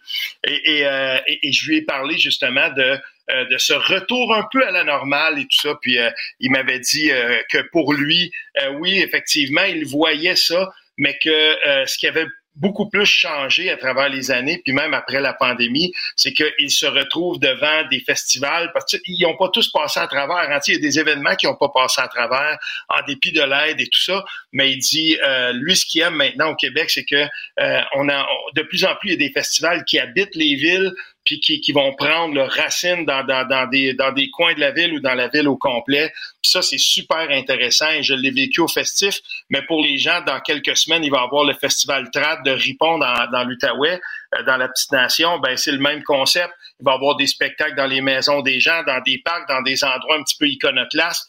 Puis c'est beau de voir ça. Puis ben, Steve Dumas me le faisait, me le faisait remarquer quand j'avais, quand je l'avais eu en entrevue j'ai fait la même chose aussi avec Keith Kuna quand j'ai parlé, il me disait la, même affaire. Puis j'ai trouvé ça beau cet été dans tous les festivals où je suis allé. Euh, et j'en ai fait quelques-uns, crois-moi. Euh, je trouvais ça beau de voir que euh, justement, ben, on, on, on, voit des événements qui sont en santé. Il y avait du monde et en dépit de la température qui était souvent incertaine, on a eu un très bel été de festival au Québec et plusieurs me l'ont fait remarquer. Fait que ça, ben, c'est tant mieux. Puis c'est la vitalité des petits endroits où on va. Parce que là, je parle pas des gros festivals. Là. Je parle de, de uniquement des festivals où je suis allé, par exemple, en région, dans des coins reculés. Puis je me rendais compte que finalement, ben tant mieux parce que notre scène culturelle de festival au Québec, elle est vraiment dynamique euh, et ça, ben il faut s'en réjouir. Mais ce sont de très bonnes nouvelles, Steve. Euh, sur un autre sujet, Charles, puis la saison n'est pas finie en plus de ça. Hein. il en reste encore tout l'automne un peu partout à travers le Québec. Euh, c'est parti sur les chapeaux de roue, l'élection partielle dans Jean Talon à Québec, à peine déclenché que les hostilités sont, sont ouvertes. Il y a le sens de la formule, Gabriel Nadeau-Dubois, n'est-ce pas? Euh, ça, ça, ça m'a bien fait rire euh, quand il y a... J'avais de la misère à m'imaginer François Legault au, Dolorama. Là. Ça, ça, L'image me fait un peu rire, mais peut-être qu'il va aussi, j'en ai aucune idée. Mais voilà, le festival de la clip est commencé. Euh, la, la, les, tout ça s'est lancé. Maintenant, on sait euh, la date de la partielle. Puis ce qu'on ce qu'on voit là, ce dont on peut se rendre compte, c'est que ça va être âprement disputé ça. Et, et euh, s'il y a des gens qui ont dit à Gabriel Nadeau-Dubois qu'il était pas dans la course, ben dites-le pas. En tout cas, euh, dites-lui pas parce que pour lui, ben il va faire campagne comme s'il l'était. Mais dans la, en réalité, je veux dire le profil sociodémographique de ce comté-là, euh, je pense que euh, c'est assez euh, je pense qu'on se trompera pas de dire que à moins d'un gros revirement, ça va jouer entre euh, entre le PQ puis la CAC et euh, Paul Saint-Pierre Plamondon et le PQ, ben eux, et je pense qu'ils ont bien fait de rappeler que c'est toujours, moi, ça m'a toujours rendu un peu mal à l'aise quand un premier ministre ou quand quelqu'un au pouvoir dit, ben, votez pour nous, euh, votez du bon bord, puis vous allez être du côté du pouvoir, mais ça veut dire quoi? Est-ce que c'est un continuum des événements que tient, par exemple, le premier ministre ou ses ministres dans des régions, puis qui n'ont pas le, le, si on veut, le- le- l'amabilité d'inviter le député qui, qui, qui est là puis qui travaille dans le comté, comme Pascal Bérubé l'a souvent dénoncé quand il vient à Matane ou dans son comté, mais il est pas le seul. Tu sais, je veux dire, moi, j'ai beaucoup de difficultés avec ça, mais c'est lancé et les lignes d'attaque vont être nombreuses parce qu'on va parler du coût de la vie, mais on va pas, on, va, on ne va pas parler que de ça. Il va y avoir d'autres thèmes qui vont s'imposer. Puis moi, je pense qu'on va parler de thèmes un peu plus nationaux aussi, vous allez voir. Mais c'est comme si euh, ça donne l'impression que Québec solidaire est comme sorti de la léthargie. Tu sais, on n'en entendait pas trop parler. Là, on, a- on en a entendu parler un petit peu cet été quand il y a eu l'investiture justement dans Jean Talon avec euh, avec Ouais. euh, ben, finalement le candidat qui est pas le candidat que le parti euh, souhaitait, là, qui va être leur euh, leur candidat dans la partielle. Mais là aujourd'hui, écoute, là, ils sont partout, comme tu dis. Là, ils accusent le premier ministre de prendre les les citoyens de Jean Talon pour des valises, de pas magasiner euh, euh, au Dolorama puis comprendre c'est quoi avoir de la difficulté à bouquer des fins de mois. Là, il demande une enquête sur euh, le fond vert. On dirait que c'est comme, écoute, il déchire sa chemise, c'est la rentrée parlementaire qui s'en vient. C'est le caucus précessionnel hier. Là, on dirait qu'il y a comme un électrochoc qui s'est passé. Ils sont vraiment partout là, dans les médias. Ben là, pour le moment, oui, mais j'en ferai pas trop un cas de, de, de ça parce que euh, en réalité, je veux dire, on peut faire, on peut bien faire des effets de toge, mais euh, sur le terrain, ben ça vient de commencer. Puis moi, je pense pas que euh, en ce moment, on a oublié, tu sais, quand Olivier Bolduc se présente euh, chez quelqu'un. euh, puis on le voit déjà de toute façon. euh, je veux dire, c'est quand, quand Québec solidaire euh, publie sur n'importe quel de leurs réseaux sociaux ou réseaux sociaux, ben on leur rappelle, oui, mais c'est votre candidat, c'est c'est votre deuxième, c'est votre deuxième choix. Puis ça, ben ça va suivre le candidat malheureusement tout au long de cette partielle là, et, et on ne peut quand même pas oublier le fait que euh, dans les, si on veut les, hautes sphères du parti, ben c'est pas Olivier Bolduc qu'on voulait, c'était quelqu'un d'autre, mais là c'est lui qui est là. Puis des fois quand je vois les, par exemple la photo de selfie qu'on a publiée hier, il y avait pas de militants, c'était les députés, puis tu avais à côté donc Olivier Bolduc, puis c'était un beau selfie qu'on voyait de haut. Ben dans le fond, il y en a là-dedans qui voulaient pas que ce soit lui qui soit là. Puis c'est difficile de, voir un, un cliché comme celle-là, puis de pas se dire ben bonne chance, euh, tu sais, euh, malgré tout, parce que souvenons-nous que euh, le secrétaire général du parti, lui, disait qu'à défaut d'être capable d'imposer une, une candidate, ben il aimerait ça quand même que ce soit euh, une candidate qui soit choisie. Puis ça, ben ça reste. Mais tu sais, ce qui, ce qui est très particulier aussi, c'est que là, justement, écoute, il y a du pitchage debout là, de, de part et d'autre. Le PQ aussi s'inscrit pas mal. Ah, d'ailleurs, d'ailleurs, tu as vu là, qu'on va peut-être enfin avoir le budget de l'an 1 euh, du, du, du Québec. Là. Écoute, Paul Saint-Pierre Plamondon, ça fait un bout là, qu'il devait déposer ça, mais là, il, il réitère. Le contexte est quand même pas mal bon, j'avoue, là, de sortir ça en, en plein lancement de la campagne de la, de la partielle, puis de dire en plus de ça qu'il va probablement le rendre disponible, ce budget-là, d'ici la fin de l'élection partielle.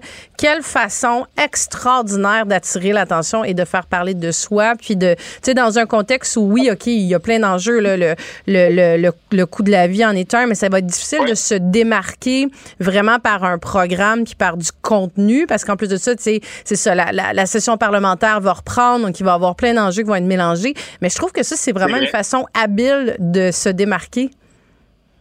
Oui, puis encore plus habile, moi, ce que j'aimerais, euh, ce serait bien qu'on fasse peut-être même des petits... euh, sais, mais moi, je verrais un document là, dynamique, puis on dit, ben cette idée-là, on l'a emprunté du budget de l'an 1 qui avait été préparé par, Fran- par François Legault quand il était au PQ, ou euh, par Stéphane Gobeil quand il était, euh, qui, qui est un conseiller spécial de, François Legault, un ancien péquiste qui avait juré qu'il renierait pas ses convictions, mais qui est finalement parti à la CAQ. C'est correct, ça arrive.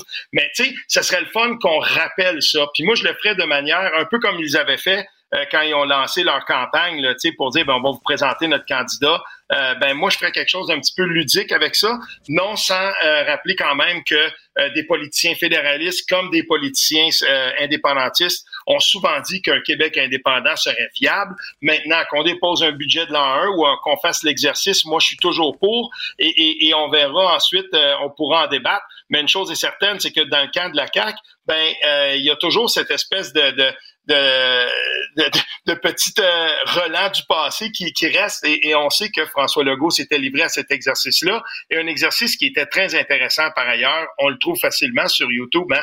Euh, c'est, la présentation de François Legault là, il y a une quinzaine d'années quand il avait dit ben voici le budget de l'an 1 Puis, euh, tu sais, c'est ça, c'est là. Mais oui, tant mieux si on fait parler parce que ça reste quand même l'élément numéro un et l'élément central de la proposition politique du Parti québécois. Steve Fortin, c'était notre dernière chronique ensemble. Euh, tu as été un collaborateur hors pair tout l'été. Merci beaucoup. J'ai eu beaucoup de plaisir à discuter avec toi et à me faire challenger. un plaisir d'être avec toi. Puis, merci beaucoup. Merci, à bientôt. Du carreau ventre. Des idées plein la tête. Marie Montpetit. Vous écoutez LCN en direct à Cube Radio.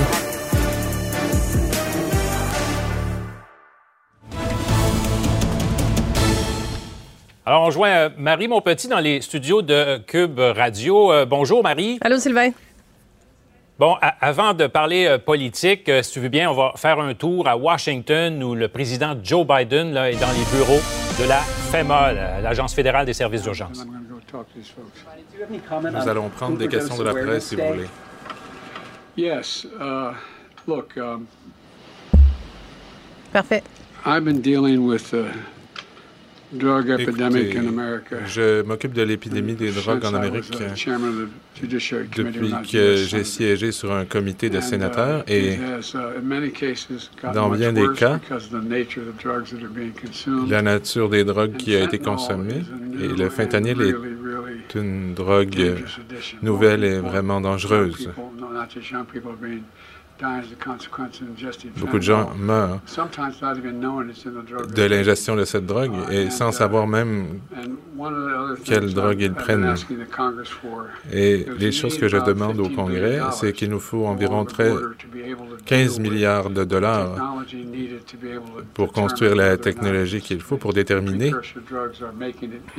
si ces drogues parviennent dans notre pays à partir du Mexique. Alors il y a d'autres choses à faire.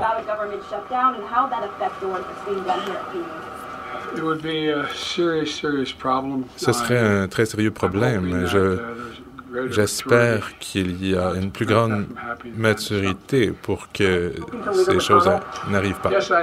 Avez-vous parlé au sénateur McConnell? Oui, je lui ai parlé. C'est un ami. Je lui ai parlé aujourd'hui. Et vous savez, il était lui-même au téléphone.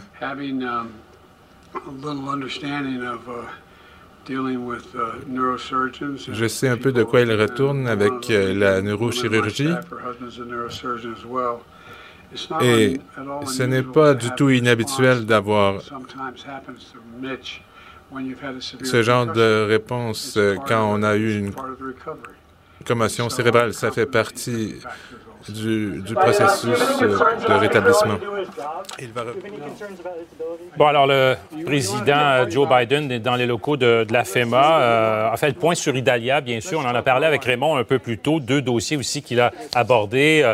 D'abord, la question des surdoses. C'est important de le dire. On va y revenir également dans l'émission sur les problèmes donc de surdose. Aux États-Unis, la Maison-Blanche vient d'ailleurs d'annoncer 450 millions de dollars pour financer la lutte contre la crise là-bas. Euh, Montréal, il y a une augmentation, on va en parler un peu plus tôt. Et aussi, il a fait état de Mitch McConnell, le sénateur républicain, qui a des problèmes de santé. On l'a vu plusieurs fois à la télévision. Alors, on revient dans les studios de Cube Radio avec euh, Marie Montpetit. Donc, euh, Marie, revenons avec la politique québécoise. Il y a on parle beaucoup de ce fond vert là, qui, euh, on l'a dans le passé utilisé pour toutes sortes de choses un peu euh, questionnables, disons ça comme ça, mais encore justement des questions sur l'utilisation des subventions. Ah, absolument, Sylvain. C'est un peu le jour de la marmotte. Là. C'est, ça en est presque décourageant quand on voit que cet enjeu-là est pas, est pas réglé. Hein. C'est pas la première fois que le fonds vert euh, est dénoncé pour euh, des sommes qui ont été données euh, finalement pour des projets plutôt douteux et questionnables. Encore dans les, les derniers jours, les dernières semaines, il y avait des, des éléments qui avaient donné, entre autres, à du Air Canada, à un spa. là, on apprend finalement que c'est des, des, millions qui ont été donnés pour des entreprises de cannabis. Donc là, le principe, c'est un fond vert, mais là, pas vert juste de la couleur, là, mais vert Ouais. sur euh, le, pour pas faire de jeu de mots sur la lutte au changement climatique.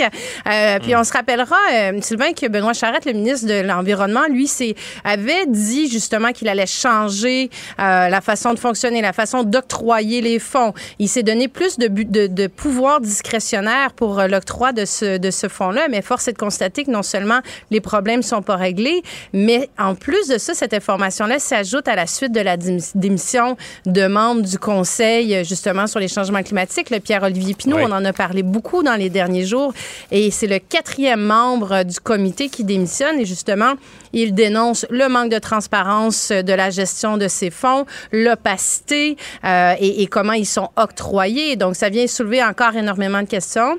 Et tu auras vu aussi que Québec solidaire euh, euh, demande une enquête euh, à la vérificatrice générale sur la gestion de ces fonds. Et peut-être effectivement qu'il est venu temps là, de régler cette question-là une fois pour toutes là, sur la façon dont ils sont utilisés. Parce qu'en plus de ça, en parallèle, on a les, les municipalités qui aimeraient bien avoir cet argent-là pour l'adaptation Ben, au changement climatique. Là. Ben, c'est ce que j'allais dire. Là. Les fonds pourraient être utilisés. C'est pas parce qu'il manque de projets là, en matière environnementale. là. Ah, dans la dans l'adaptation puis la lutte au changement climatique, Ouais. c'est pas les besoins qui les endroits pour investir de l'argent qui manquent à l'heure actuelle, ça c'est certain avec tout ce qu'on a vu cette année de de, de, de verglas et de conditions extrêmes là et de feu, euh, les besoins sont au rendez-vous Ben oui. mais il faut que l'argent aille à la bonne place.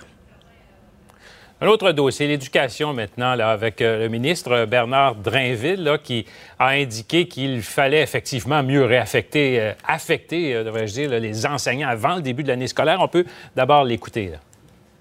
La façon d'affecter les profs, là, aussi tard au mois d'août, moi, je, je, je, vous le dis, je trouve pas ça acceptable. Si on était capable d'affecter davantage de profs, mettons au mois de juin, d'ici- avant la fin juin, je vais souhaiter que nos euh, syndicats euh, nous donnent cette souplesse pour nous permettre de faire l'affectation des professeurs plus tôt, pour éviter l'espèce de psychodrame de la rentrée qu'on connaît depuis euh, trop d'années. C'est très dommage. Ton commentaire là-dessus, Marie? C'est un commentaire qui, euh, qui est intéressant de la part du ministre de l'Éducation, mais peut-être que ça aurait été bien qu'il le fasse euh, au préalable. On est en pleine rentrée euh, scolaire. C'est comme s'il réalisait ça alors que ça fait déjà un an qu'il est ministre de l'Éducation.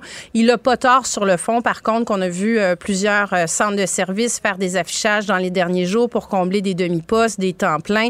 C'est des affichages qui auraient peut-être dû être faits aussi beaucoup plus rapidement là, parce que les centres d'établissement, mais ils n'ont pas tout le portrait non plus au mois de juin. C'est ce qui explique la situation. Donc, euh, c'est un commentaire pertinent, mais peut-être un peu facile aussi. Là. En tout cas, on verra. Là, on va parler aussi euh, plus tard dans nos bulletins de le- la formation des enseignants, justement. Ce quatre ans là, qui est obligatoire depuis nombre d'années. On va en parler un peu plus tard dans nos bulletins. Euh, Marie Monpetit, merci. Merci, Sylvain. Savoir et comprendre tout l'été. Cube Radio. Cube Radio. Des sujets chauds, des débats brûlants, des opinions enflammées.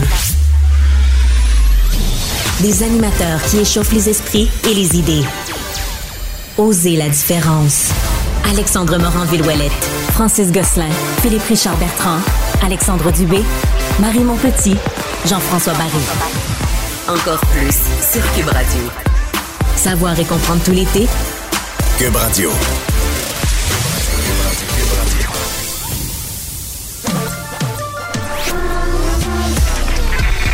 Derrière son côté charmeur, se cache une débatteuse qui fait peur. Marie Montpetit. Les élections partielles dans la circonscription de Jean Talon à Québec sont à peine euh, déclenchées que les hostilités euh, commencent de façon assez vive et la rentrée parlementaire aussi est à nos portes. Donc, les partis politiques font connaître leurs priorités tant dans Jean Talon que plus généralement pour le Québec. On en discute avec Gabriel Nadeau-Dubois, chef parlementaire et porte-parole de Québec solidaire et député de Gouin à l'Assemblée nationale du Québec. Bonjour. Bonjour, Madame Montpetit. Bonjour, Monsieur Nadeau-Dubois. Est-ce qu'on se dit euh, d'entrée de jeu qu'on se tutoie? Ça va peut-être être, euh, comme on a siégé quand même plusieurs années, euh, si on pouvait continuer cette bonne habitude-là. On peut faire ça. Parfait. On peut faire ça avec grand plaisir. Donc, Gabriel, euh, l'élection, l'élection euh, partielle est, euh, est déclenchée. Là, j'ai vu bon la photo entre autres que vous avez mis avec avec l'ensemble du caucus et votre candidat dans dans voyons Olivier Bolduc. Euh, bon, là, c'est sûr que les chiffres qui, qui ont circulé démontrent que c'est plutôt une lutte à deux entre le Parti québécois et la coalition Avenir Québec. Comment vous vous comme formation politique et comment votre candidat pense qu'il va remonter la côte d'ici l'élection du 2 octobre? On est arrivé deuxième il y a un an dans Jean Talon. Euh, Olivier Bolduc, c'est sa troisième campagne dans la circonscription. On a déjà plus de 200 bénévoles qui se sont inscrits pour faire partie de la campagne d'Olivier. Ça, c'est plus que ce qu'on avait dans Jean Talon lors de l'élection générale il y a un an. Donc, il y a de la mobilisation euh, sur le terrain. On est là. Olivier a été désigné candidat il y a presque trois semaines. Donc, nous, on est déjà sur le terrain depuis trois semaines. On parle de coût de la vie. On parle de la météo extrême qui nous a frappé cet été. On parle euh, de la crise du logement qui frappe fort les locataires et les petits propriétaires dans Jean Talon.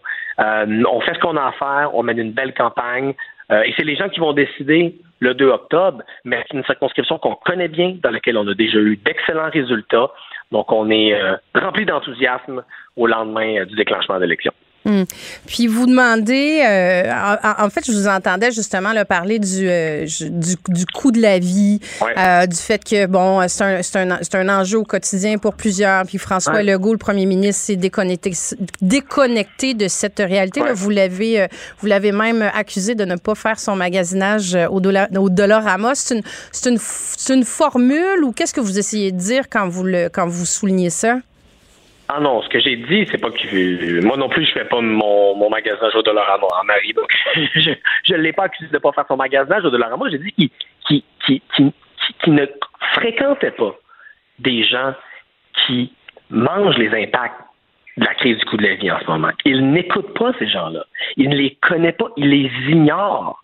J'entendais Éric Girard, le ministre des Finances, hier, dire non, non, la Banque du Canada fait ses affaires, tout va très bien, les taux d'intérêt augmentent, l'inflation va finir par ralentir. Je veux dire, c'est complètement déconnecté de ce que vive le monde. Tout coûte cher. Vivre au Québec, ça coûte trop cher. Les loyers sont trop chers, les hypothèques sont trop chères, l'épicerie est trop chère, les fournitures scolaires sont trop chères et les salaires ne suivent pas. Les gens étouffent. C'est vrai des gens plus pauvres, mais c'est vrai aussi de la classe moyenne. Et ces gens-là ont besoin d'un parti qui va les, ben d'abord les écouter, parler pour eux autres face à François Legault. Et l'engagement que le caucus de Québec solidaire a pris ce matin, c'est de poser à tous les jours de la session, du premier au dernier jour, au moins une question à François Legault et à ses ministres sur la crise du coût de la vie. Euh, ça prend une opposition dont c'est la réelle priorité. C'est ça le travail qu'on va faire. Et ce que j'ai dit ce matin, c'est que François Legault était déconnecté, qu'il ne, qu'il ne connaît pas la réalité des Québécois, des Québécoises qui n'arrivent pas à la fin du mois, qui, par exemple, sont forcés de faire leur épicerie au Dollarama, qui sont forcés de vérifier leur compte de banque sur accéder avant de faire l'épicerie. Et ça, c'est plus juste le monde sur l'aide sociale qui vit ça au Québec. Il y a une bonne partie de la classe moyenne qui euh, euh, qui arrive plus à faire son épicerie. On ne devrait pas accepter ça. Hum. Puis c'est ça, vous avez vous avez votre caucus de, de rentrée euh, précessionnelle là, comme formation politique. Est-ce que vous avez vous allez arriver avec des, des propositions justement pour euh, pour euh, pour répondre à ces, à ces enjeux-là de, de coût de la vie, là, que ce soit justement le prix de l'épicerie, le prix du logement, le prix de l'énergie. Là, je veux dire, la liste est longue. Là, on sait que l'argent sort des poches de, de tout le monde avec l'inflation. Est-ce que vous allez arriver avec des propositions aussi et pas seulement des questions? Ouais, on a déjà fait dans la dernière année plusieurs propositions. Ma collègue Ruba, par exemple, il y a quelques semaines, proposait qu'on double le montant qu'on donne aux familles pour rembourser les fournitures scolaires. On vient de vivre, on est en train de vivre la rentrée scolaire la plus chère de l'histoire. Le montant que donne le gouvernement est, risible par rapport à ce que ça coûte au monde envoyer leurs enfants à l'école, y compris euh, à l'école euh, publique. Euh, ça, c'est un exemple d'une proposition qu'on a fait il y a quelques semaines. On a aussi proposé de doubler le crédit d'impôt à la solidarité. On a proposé d'encadrer les hausses de loyer pour éviter les, les scandales qu'on lit presque à chaque semaine maintenant dans les journaux. Là, je vous parle de trois propositions qu'on a faites dans les derniers mois, mais on va en faire d'autres. On va faire des propositions surprenantes, des propositions différentes. Parce qu'en ce moment, on ne peut pas accepter que le gouvernement qui est censé travailler pour les Québécois québécoises ait les bras croisés et fasse aveuglément confiance à la Banque du Canada. Euh, ça ne marche pas, là. Les gens n'arrivent plus. Il faut être là pour eux autres. Euh, vous avez également demandé, là, on a appris euh, ce matin que le fonds vert, euh, bon, ça, ça fait plusieurs fois qu'il y a des, des, des, Mhm. des dépenses un peu questionnables qui sont soulevées. Là, c'est pour des entreprises euh, de, de cannabis.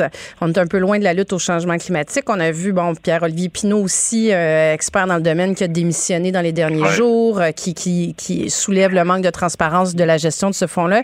Là, vous faites une demande comme formation politique pour qu'il y ait une enquête sur la gestion du Mhm. fonds vert? Oui, par la vérificatrice générale du Québec, qui elle-même a souvent sonné l'alarme sur l'opacité du fonds vert, sur le fait qu'elle n'était pas capable de correctement vérifier les dépenses du fonds vert. Là, euh, quand on sait que Pierre Fitzgibbon, il y a quelques semaines, disait on va faire disparaître la moitié des voitures. Et il disait aux Québécois, Québécoises, euh, changez vos comportements. Là. C'est à vous de, prendre vos responsabilités. Ben, moi, je pense que la moindre des choses, c'est que le gouvernement commence par montrer l'exemple. Et que les gens aient confiance que quand le gouvernement lutte contre les changements climatiques, que l'argent est commencé comme il faut. C'est pour ça qu'il faut vérifier ce qui se passe au fond vert.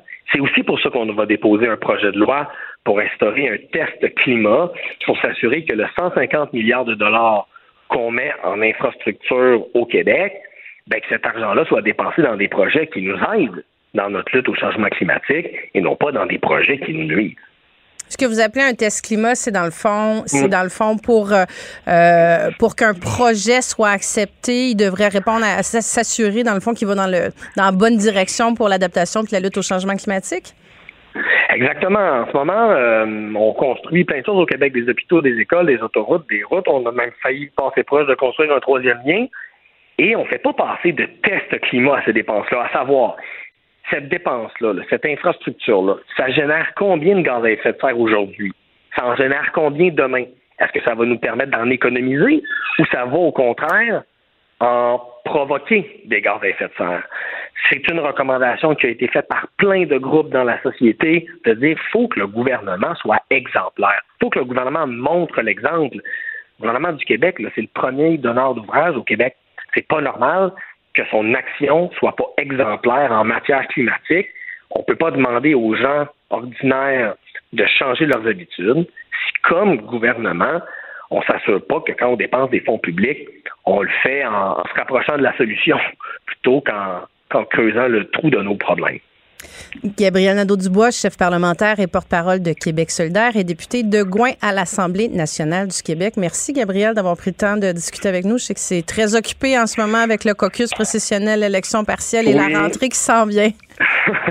et la rentrée à la garderie aussi en même temps. Donc, merci. Ça m'a fait plaisir, Marie. Euh, je retourne retrouver mes députés dans la salle du caucus. Salutations. Bye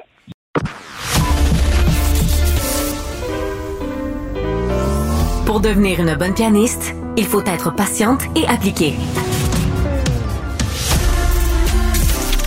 Marie Montpetit, de la musique aux oreilles. La saison estivale de Cube Radio prendra fin euh, ben, ce soir à 17h30. vrai? Et dès mardi prochain, le 5 septembre, c'est euh, les animateurs de la saison régulière qui reprendront leur poste et leur euh, micro avec quelques petits changements. On en discute avec l'extraordinaire et non moins humble Jean-Nicolas Gagné, qui est directeur général de Cube Radio. Salut Bonjour Jean-Nicolas. Marie. Mais moi, en fait, je pensais que c'était toi l'animatrice régulière, puis que t'étais remplacée euh, à partir du 5 septembre, non, moi, puis que tu tombais en vacances, puis tu reprenais ton poste Mais. Non, tu vois, j'étais là pour l'été. Ah, J'étais là pour une- l'été. J'ai Ah, adoré ça. Pour Adoré vrai, mais en tout ouais. cas, t'es pas toute seule parce que je pense que les autres euh, membres de l'équipe d'animation ont beaucoup aimé travailler avec toi d'abord et puis aussi euh, passer l'été avec notre équipe à Cube Radio. Je veux te remercier. Je vais le faire aussi à la fin, mais merci d'avoir tenu le fort pendant toutes ce- ces, ces semaines d'été euh, où euh, des fois la morosité de la température aurait pu euh, Non, pas du tout. Puis, on, avait, on a toujours l'impression que l'actualité, bon, on m'avait dit, ah, tu vas voir, l'actualité, c'est plus calme l'été. Ben, on n'a pas chômé. Je pense qu'il n'y a pas beaucoup de journées où on s'est dit, il y en a eu quelques-unes, là, où on s'est dit, ah, c'est drôle, il y a un petit peu moins d'actualité le matin, mais on n'a vraiment pas chômé. Euh, Jean-Nicolas, Oui. dis-moi, alors, euh, quelle sera la grille horaire excitante de la saison d'automne? À quoi on peut s'attendre? Bon, Ben, je vais vite euh, aller sur euh, les valeurs sûres qui reviennent prendre leur poste. Tu, sais, tu l'as dit, Benoît Dutrisac, Richard Martineau, Sophie Durocher, Mario Dumont, Antoine Robitaille, Yasmine Abdel-Fadel. Tous ces gens-là reprennent leur poste. Imagine, on va fêter nos cinq ans en octobre. C'est incroyable. Là. On a Mhm. parti ce projet-là en 2018. Dans les studios où tu te retrouves en ce moment, c'était vide. Là. Il y avait, il y avait rien. On était sur le, sur le béton. On, est- on est dans les anciens euh, Locaux locaux d'Archambault. Euh, on a tout refait. Faut l'étage. Archambault, hein, Oui, maintenant, on peut plus. vraiment dire ça. On va remettre l'enseigne, par exemple. Mais bon, là, pour l'instant, l'enseigne est même plus là pour euh, se rappeler des, des vestiges de Ça va-tu Archambault. être remise pour de vrai? Oui, oui, oui. Ah. Elle est allée seulement se faire nettoyer. OK. Euh, donc, on est ça, parti. du comme oui, ça, non, je ça. sais. Je je tellement- J'ai tellement de sujets que je peux aborder avec toi.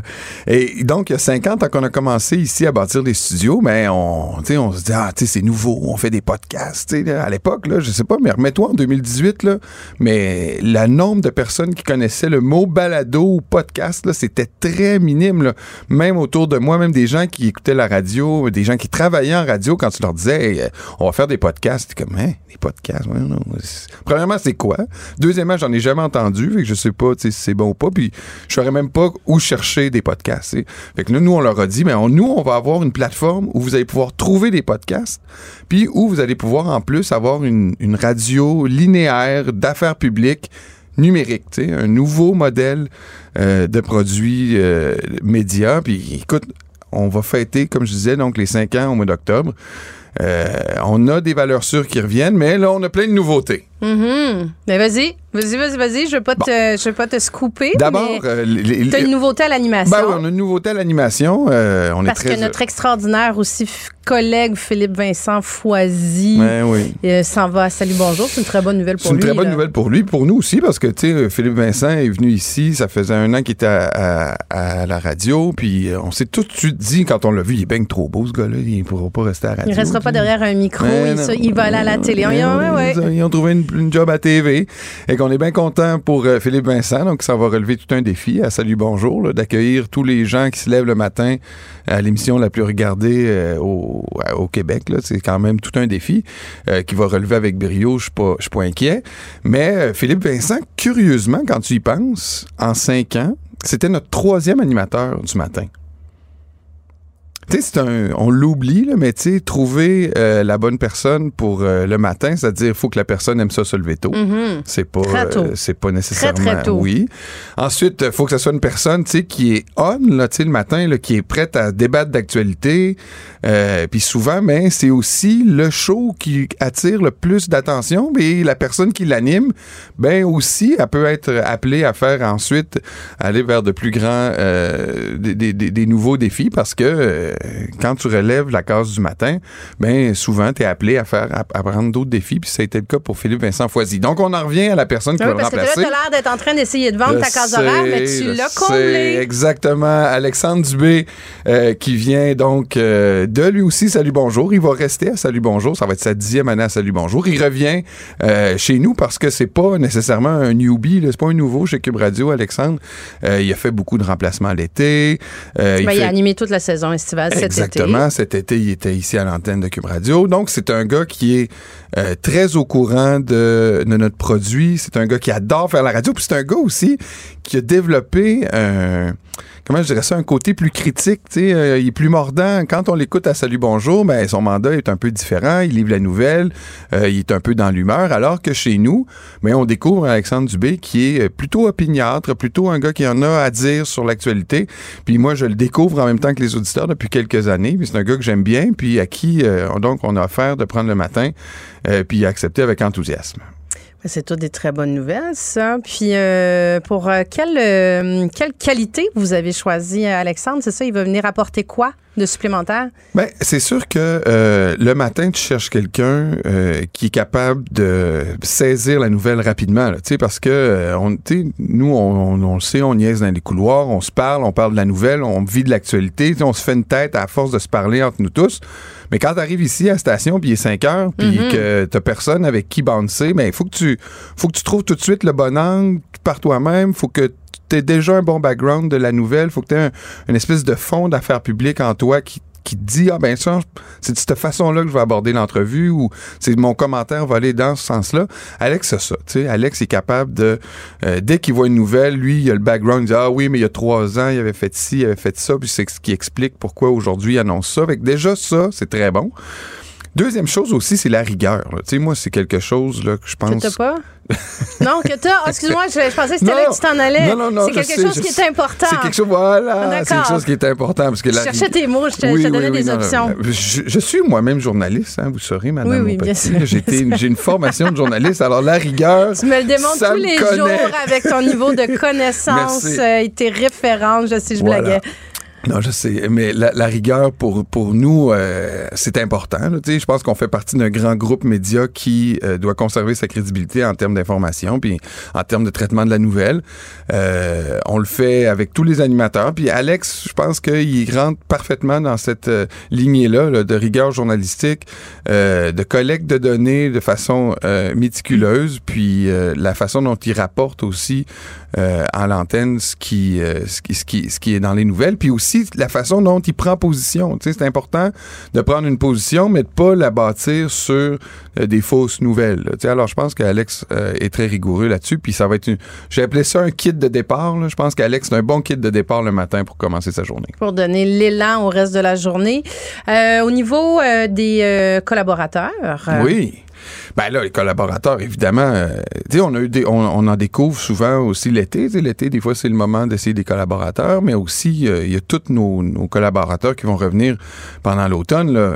Je parle souvent d'un des moments de radio, moi, que j'adore le matin, puis que j'invite les gens à écouter, c'est Benoît Dutrisac, Mario Dumont à 7 heures. là. Tu sais, les deux gars, ils en ont... euh, C'est pas plate. non, non, ils en ont derrière la cravate, sont pas souvent d'accord, euh, sont drôles, euh, sont au dernier cri de ce qui est euh, dans l'information. Donc ça, c'est un moment à 7 heures. J'invite les gens. Si vous n'êtes pas capable de l'ent- de l'entendre à 7 heures, écoutez-le. Il est rapidement mis en ligne, euh, Mario et Benoît. Sinon, ben le matin, il va y avoir un paquet d'autres collaborateurs. Il y a Marc-André Leclerc, puis Yasmine qui vont être aussi à l'émission euh, de Alex. Euh, puis là, on poursuit dans la journée. Là, il va y avoir euh, Isabelle Maréchal qui revient. Euh, il y a Loïc Tassé qui va revenir. Il y a Jean-François Lisée. Il y a Thomas Mulcair. Il y en a des collaborateurs chez nous. Là. Euh, on est on est choyés. Là. Franchement, là, on a toujours des gens qui sont heureux de venir participer à l'aventure de Cube Radio. Puis à chaque fois, il faut que je me pince avec la qualité de gens qu'on réussit à mettre en ondes. Été comme hiver. Et dans les, euh, dans les autres changements, là, il y a un virage qui se fait Ouais. vers, euh, vers l'audiovisuel. Ouais. Ça, l'audiovisuel, ça, c'est quelque chose qu'on veut installer très solidement chez nous parce que euh, c'est une. De plus en plus, les gens, je sais pas, tous des jeunes, tu sais, sont avec leur téléphone tout le temps, tout le temps, tout le temps, mais ils regardent aussi. Tu sais, moi, je disais, quand on était jeune, on regardait la télé. Moi, mes jeunes, ils regardent, mes enfants, ils regardent pas la télé, ils regardent leur téléphone. Mhm. Euh, des fois, des choses que j'aimerais qu'ils passent, là, tu sais, des YouTubers insignifiants, mais d'autres fois, ils se renseignent euh, sérieusement sur des choses, euh, de, la, nou- de la nouvelle, l'information ou, ou des documentaires. Moi, j'ai, on a parlé un peu de ça il y a quelques mois. On s'est dit, je pense qu'on est rendu là, offrir à nos auditeurs et à nos partenaires aussi, parce que c'est, c'est une demande de plus en plus dans, euh, dans le marché d'avoir des contenus audiovisuels. Alors, on a décidé d'installer un système là, qui, euh, qui se rôde, mais qui est de plus en plus, euh, qui fait de plus en plus mon affaire, qui fait de plus en plus l'affaire des, des, des auditeurs. Je pense qu'on est de plus en plus consommé par euh, audiovisuel sur nos plateformes. Vous allez sur cube.ca, puis euh, quand vous allez dans Cube Radio, en section Cube Radio, c'est très facile d'accéder à nos contenus audiovisuels. Vous allez pouvoir voir Marie, comment elle est resplendissante. Ah, t'es bien fin. Ben Ben oui, oui, parce que moi, je vais continuer à, à 17h avec Oui. euh, Mario Dumont Exactement, à commenter et analyser la, la, Je me suis pas rendu à l'émission de Mario, mais c'est vrai, à 17h, tous les soirs, tu vas être là avec Mario. J'ai bien hâte d'entendre ce, ce segment-là euh, à partir de mardi. Bon, mais ça va être une très belle, très belle saison. Je sens ton enthousiasme. Oui. Et euh, ben, je nous souhaite à tous une bonne saison, Jean-Nicolas Gagné. Merci Marie d'avoir été là tout l'été. Ben, ça a été un plaisir. J'ai eu des collaborateurs, des chroniqueurs extraordinaires. Alors, je le rappelle, Jean-Nicolas Gagné, qui est directeur général de Cube Radio. Merci. Merci. Jean-François Barré, en semaine des 15. Faut se promener un peu aux États-Unis pour voir la différence. Je sais pas s'ils sont trop nombreux pour s'entendre, mais tu sais, je veux dire, tu vas en Californie, tu vas au Texas, tu fais, mais est-ce que vraiment c'est le même pays? C'est deux mentalités, c'est deux façons de faire. Ils vivent différemment, ils pensent différemment. Qu'est-ce qui va faire en sorte qu'ils vont revenir au centre? Je, peux pas voir. Et c'est plate à dire, mais on dirait que ça prendrait un but commun, une espèce de guerre où tu fais, OK, là, on va laisser faire. On va laisser. notre ennemi, il est pas dans les États-Unis, finalement, il est ailleurs. Parce que là, on a l'impression que les gens aux États, leur propre ennemi, il est dans leur propre pays. Jean-François Barry, en balado cubradio.ca. Savoir et comprendre, Cube. Marie Montpetit. Une feuille de route impressionnante. Un curriculum vitae aussi long que le pont de la Confédération. Karine Gagnon. Chroniqueuse de conviction aux idées percutantes. Moi, ça me choque tellement. Des opinions aiguisées. On tolère ça parce qu'on n'a pas les ressources pour faire les enquêtes. Des idées tranchantes. Mais est-ce que c'est normal qu'on accepte ça? Karine Gagnon. Karine Gagnon, chroniqueuse politique au Journal de Montréal et au Journal de Québec et directrice adjointe de l'information Journal de Québec. Salut Karine. Salut Marie.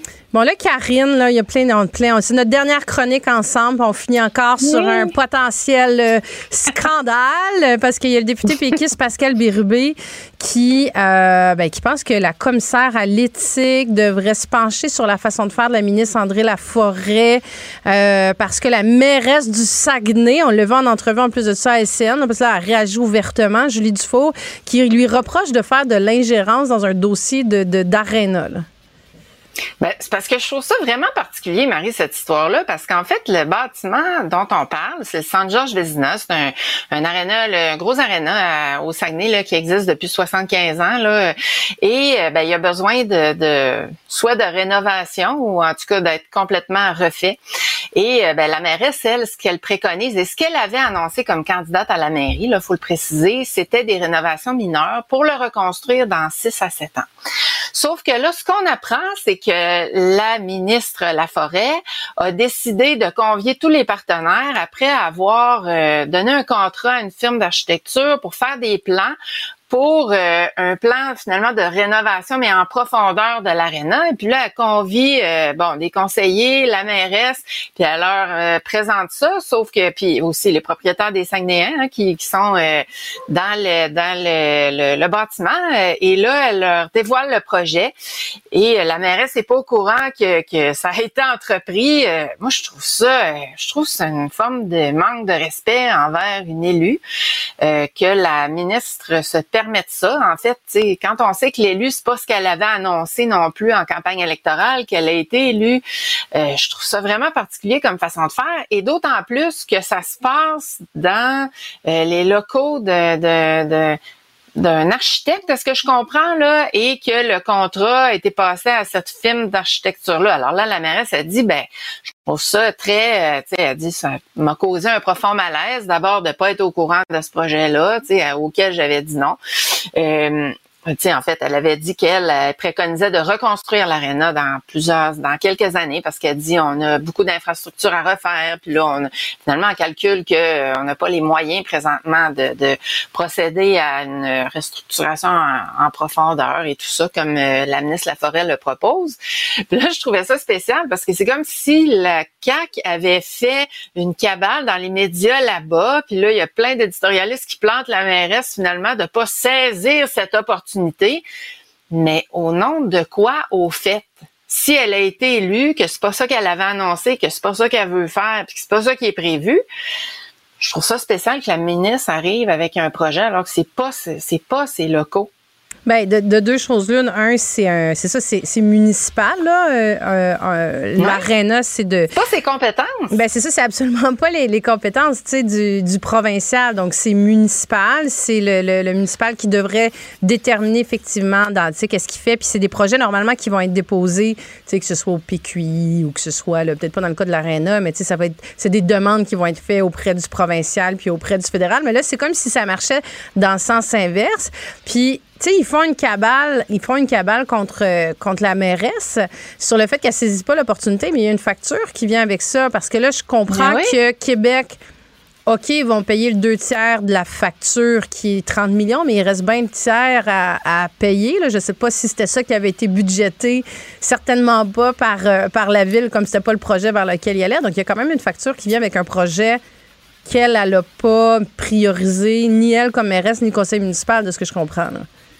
Ben, c'est comme de l'ingérence au fond, là. Elle se fait imposer ça. Puis aussi, c'est vrai, euh, Pascal Birbu a raison qu'il y a des questions d'éthique qui, qui peuvent être soulevées là-dedans, étant donné le contrat attribué à une firme d'architecture. C'est comme si la ministre voulait euh, favoriser cette firme d'architectes-là. Euh, moi, je, je, comprends pas euh, comment elle a pu procéder comme ça, là, la ministre Laforêt. Là. si elle trouve que, que si elle a envie de se présenter à la mairie, elle le fera, mais là, pour le moment, il me semble qu'elle outrepasse euh, non seulement ses compétences, mais, mais ce qu'elle devrait euh, proposer. Là, c'est pas à elle de faire ça, c'est pas à elle d'imposer des, des projets. Tu à, à ce moment-là, elle aurait dû en discuter avec la mairesse, essayer de s'entendre, puis lui dire, ben regarde, qu'est-ce que je te propose? C'est des discussions normales qui se passent entre élus. Euh, regarde, il y aura une possibilité ici avec ce programme-là, qu'est-ce que tu en penserais? Puis là, ben, à partir de ce moment-là, si la mairesse accepte, euh, ça va, on va de l'avant, mais là, c'est pas ça qui s'est passé du tout. Là. Elle a comme outrepassé son rôle, puis les, le, puis le, le, Madame, Madame la mairesse, en fait, là, carrément. Hum, c'est ce que ça risque de faire, ça, Karine, c'est que là, c'est, ça pourrait être un enjeu euh, banal parce que c'est bon, c'est une aréna. Un, je me suis jamais si on dit un aréna ou une. C'est, un aréna, un ouais. aréna, c'est ça que je, je, me pose. Je, ouais. me le demandais depuis tout à l'heure, ça, je disais l'aréna. Euh, mais tu sais, ça pourrait avoir l'air banal, mais on sait que la, le gouvernement du Québec sont déjà à couteau tiré avec les municipalités, avec la, la, la FQM, avec l'UMQ, dans tout le dossier, entre autres, de la lutte au changement climatique, qui veulent les, les montants pour pouvoir, tu sais, puis finalement, ils les ont pas. Euh, avec aussi, tu sais, on a vu Bruno Marchand, là, qui est parti en cabale. Avec l'itinérance. puis qui attaque, écoute, le maire de Québec qui attaque vraiment, vraiment de façon très agressive le gouvernement du Québec aussi en disant qu'ils sont négligents, qu'ils font rien, ils te la guerre. Tu sais, je veux dire, donc là, il y a comme, il y a déjà une mobilisation des élus.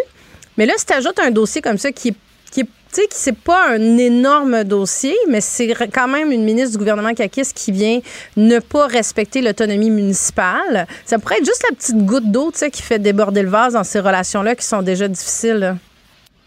Ben, c'est comme si le gouvernement vient dire qu'il y a vient démontrer en fait, euh, parce qu'il ne le dit pas ouvertement, mais il agit comme s'il n'avait pas vraiment de considération pour les élus municipaux, euh, comme si euh, il leur demandait d'accepter ce qu'eux décident, tu sais comme dans le dossier de l'itinérance, bon la ville puis l'UMQ trouve que le gouvernement bouge pas, mais là après ça ils sont fâchés quand il y a une sortie du maire marchand, donc c'est comme si il les voit comme des élus comment je dirais, de, de, de, de bas étage ou euh, tu sais de moins important qu'eux finalement. Ils les regardent de haut. Alors je trouve que ça, ça, ça envoie un drôle de signal. Euh, puis il me semble que euh, le, le, le, gouvernement provincial, au même titre qu'il doit collaborer avec le gouvernement fédéral, ben, devrait collaborer avec les maires. Tu sais, pas accéder à toutes leurs demandes bien sûr, mais ça fait partie aussi des responsabilités du gouvernement, là, étant donné toutes les responsabilités qui échouent ou, ou qui échouent dans la cour des des des, des villes. C'est plus vrai que jamais. Là. Ils ont de plus en plus de responsabilités. Il y a plein de pourparlers à y avoir euh, concernant toutes sortes de problématiques. On s'en citait tout, euh, plusieurs tout à l'heure. Alors, euh, ils ont constamment affaire avec eux. Donc, il faut il faut des faut avoir quand même des relations saines. Là. Donc, c'est pas ça qui se dégage là, de de, de, de ce qu'on observe de, de plusieurs euh, sorties récentes. Puis là, ben, celle-là, je trouve que c'est quand même euh, un sommet. Là. Parlant de, de sorties récentes, euh, on se dit hier, les libéraux euh, doivent, euh, doivent avoir leur chapelet euh, pas très, très loin. Puis là, ce chapelet-là, il s'égrène depuis le début de la semaine. ça a commencé la semaine avec euh, Monsef Déragi qui a annoncé qu'elle n'allait pas à la course à la chefferie. Hier, c'est Marc Tanguay, chef par intérim, qui a annoncé qu'elle n'allait pas à la chefferie. Euh, il y avait eu André Fortin dans le passé, il y en avait eu d'autres. Puis là, c'est Alain Reyes, on se posait la question. Là, finalement, il a officiellement fermé la porte aussi. bon, si, finalement s'il avait été intéressé ou pas, là, mais il a confirmé à tout le moins qu'il irait pas. Euh, y aura-t-il y aura-t-il un sauveur ou pas pour le Parti libéral du Québec? Mais de toute évidence, ça n'a pas l'air d'être une job que beaucoup de gens veulent. Là. Non, ben tu sais, comme on disait hier, là, il reste de moins en moins de candidats. Là, il reste à l'interne Frédéric Beauchemin, un ancien directeur de banque, qui, lui semble être intéressé, semble être en train de s'entourer d'une équipe et tout. Alors, est-ce qu'il fera le le saut, bon, ça nous fait un candidat. Euh, est-ce qu'il y en aura d'autres? À date, ça se bouscule Lui, pas. il se mobilise. Tu sais, moi, on m'a, on m'a confirmé à, à, quelques reprises, là, puis de, de, de, sources plus que sûres, que non seulement il y a une équipe, il y a un comité de financement, il y a un comité jeune, il y a un comité de mobilisation. Là, il est vraiment, puis tu sais, as vu, là, il a fait une tournée au Québec, qui n'est pas une tournée du parti, qui n'est pas une tournée du caucus non plus. Donc, il va rencontrer beaucoup de, de militants.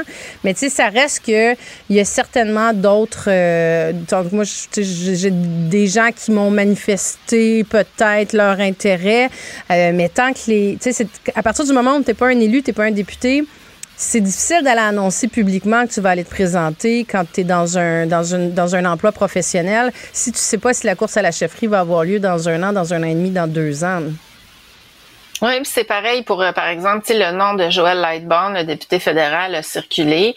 Euh, bon, pas que je crois nécessairement beaucoup à cette candidature-là, mais il a laissé les portes ouvertes, mais il fait pas de, de mouvement, là, il prend pas de décision, il fait pas d'annonce, puisque les les, euh, les règles sont pas connues. Alors lui, il continue de siéger, euh, il va terminer son mandat là au fédéral, donc ça ça, ça n'aide pas là. bon, c'est c'est c'est particulier. Là. Il me semble que le parti aura avantage à être plus vite sur ses patins là-dessus, là, s'ils veulent attirer plus de gens puis avoir une course. Euh, c'est assez essentiel euh, pour le parti, là, considérant euh, que c'est, pas très fort. Là. La vitalité est pas, est pas très présente dans les rangs. C'est pas évident. Karine, c'était notre euh, dernière euh, chronique ensemble euh, aujourd'hui puisque la saison estivale se termine. Ça a été vraiment un plaisir de discuter politique et actualité avec toi tout l'été. Tu as été une collaboratrice en or. Ah, ben merci. Plaisir partagé. C'était vraiment super agréable. Au plaisir. Et euh, c'est ce qui conclut euh, non seulement notre épisode d'aujourd'hui, mais notre saison estivale. Dans mon cas, je vous dis euh, à bientôt. Tous les, tous les jours à 17h, j'aurai l'occasion de faire une chronique à l'émission de Mario Dumont. Et le retour de la saison régulière se fera mardi, le 5 septembre. Et portez-vous bien d'ici là. Cube Radio. Cube Radio.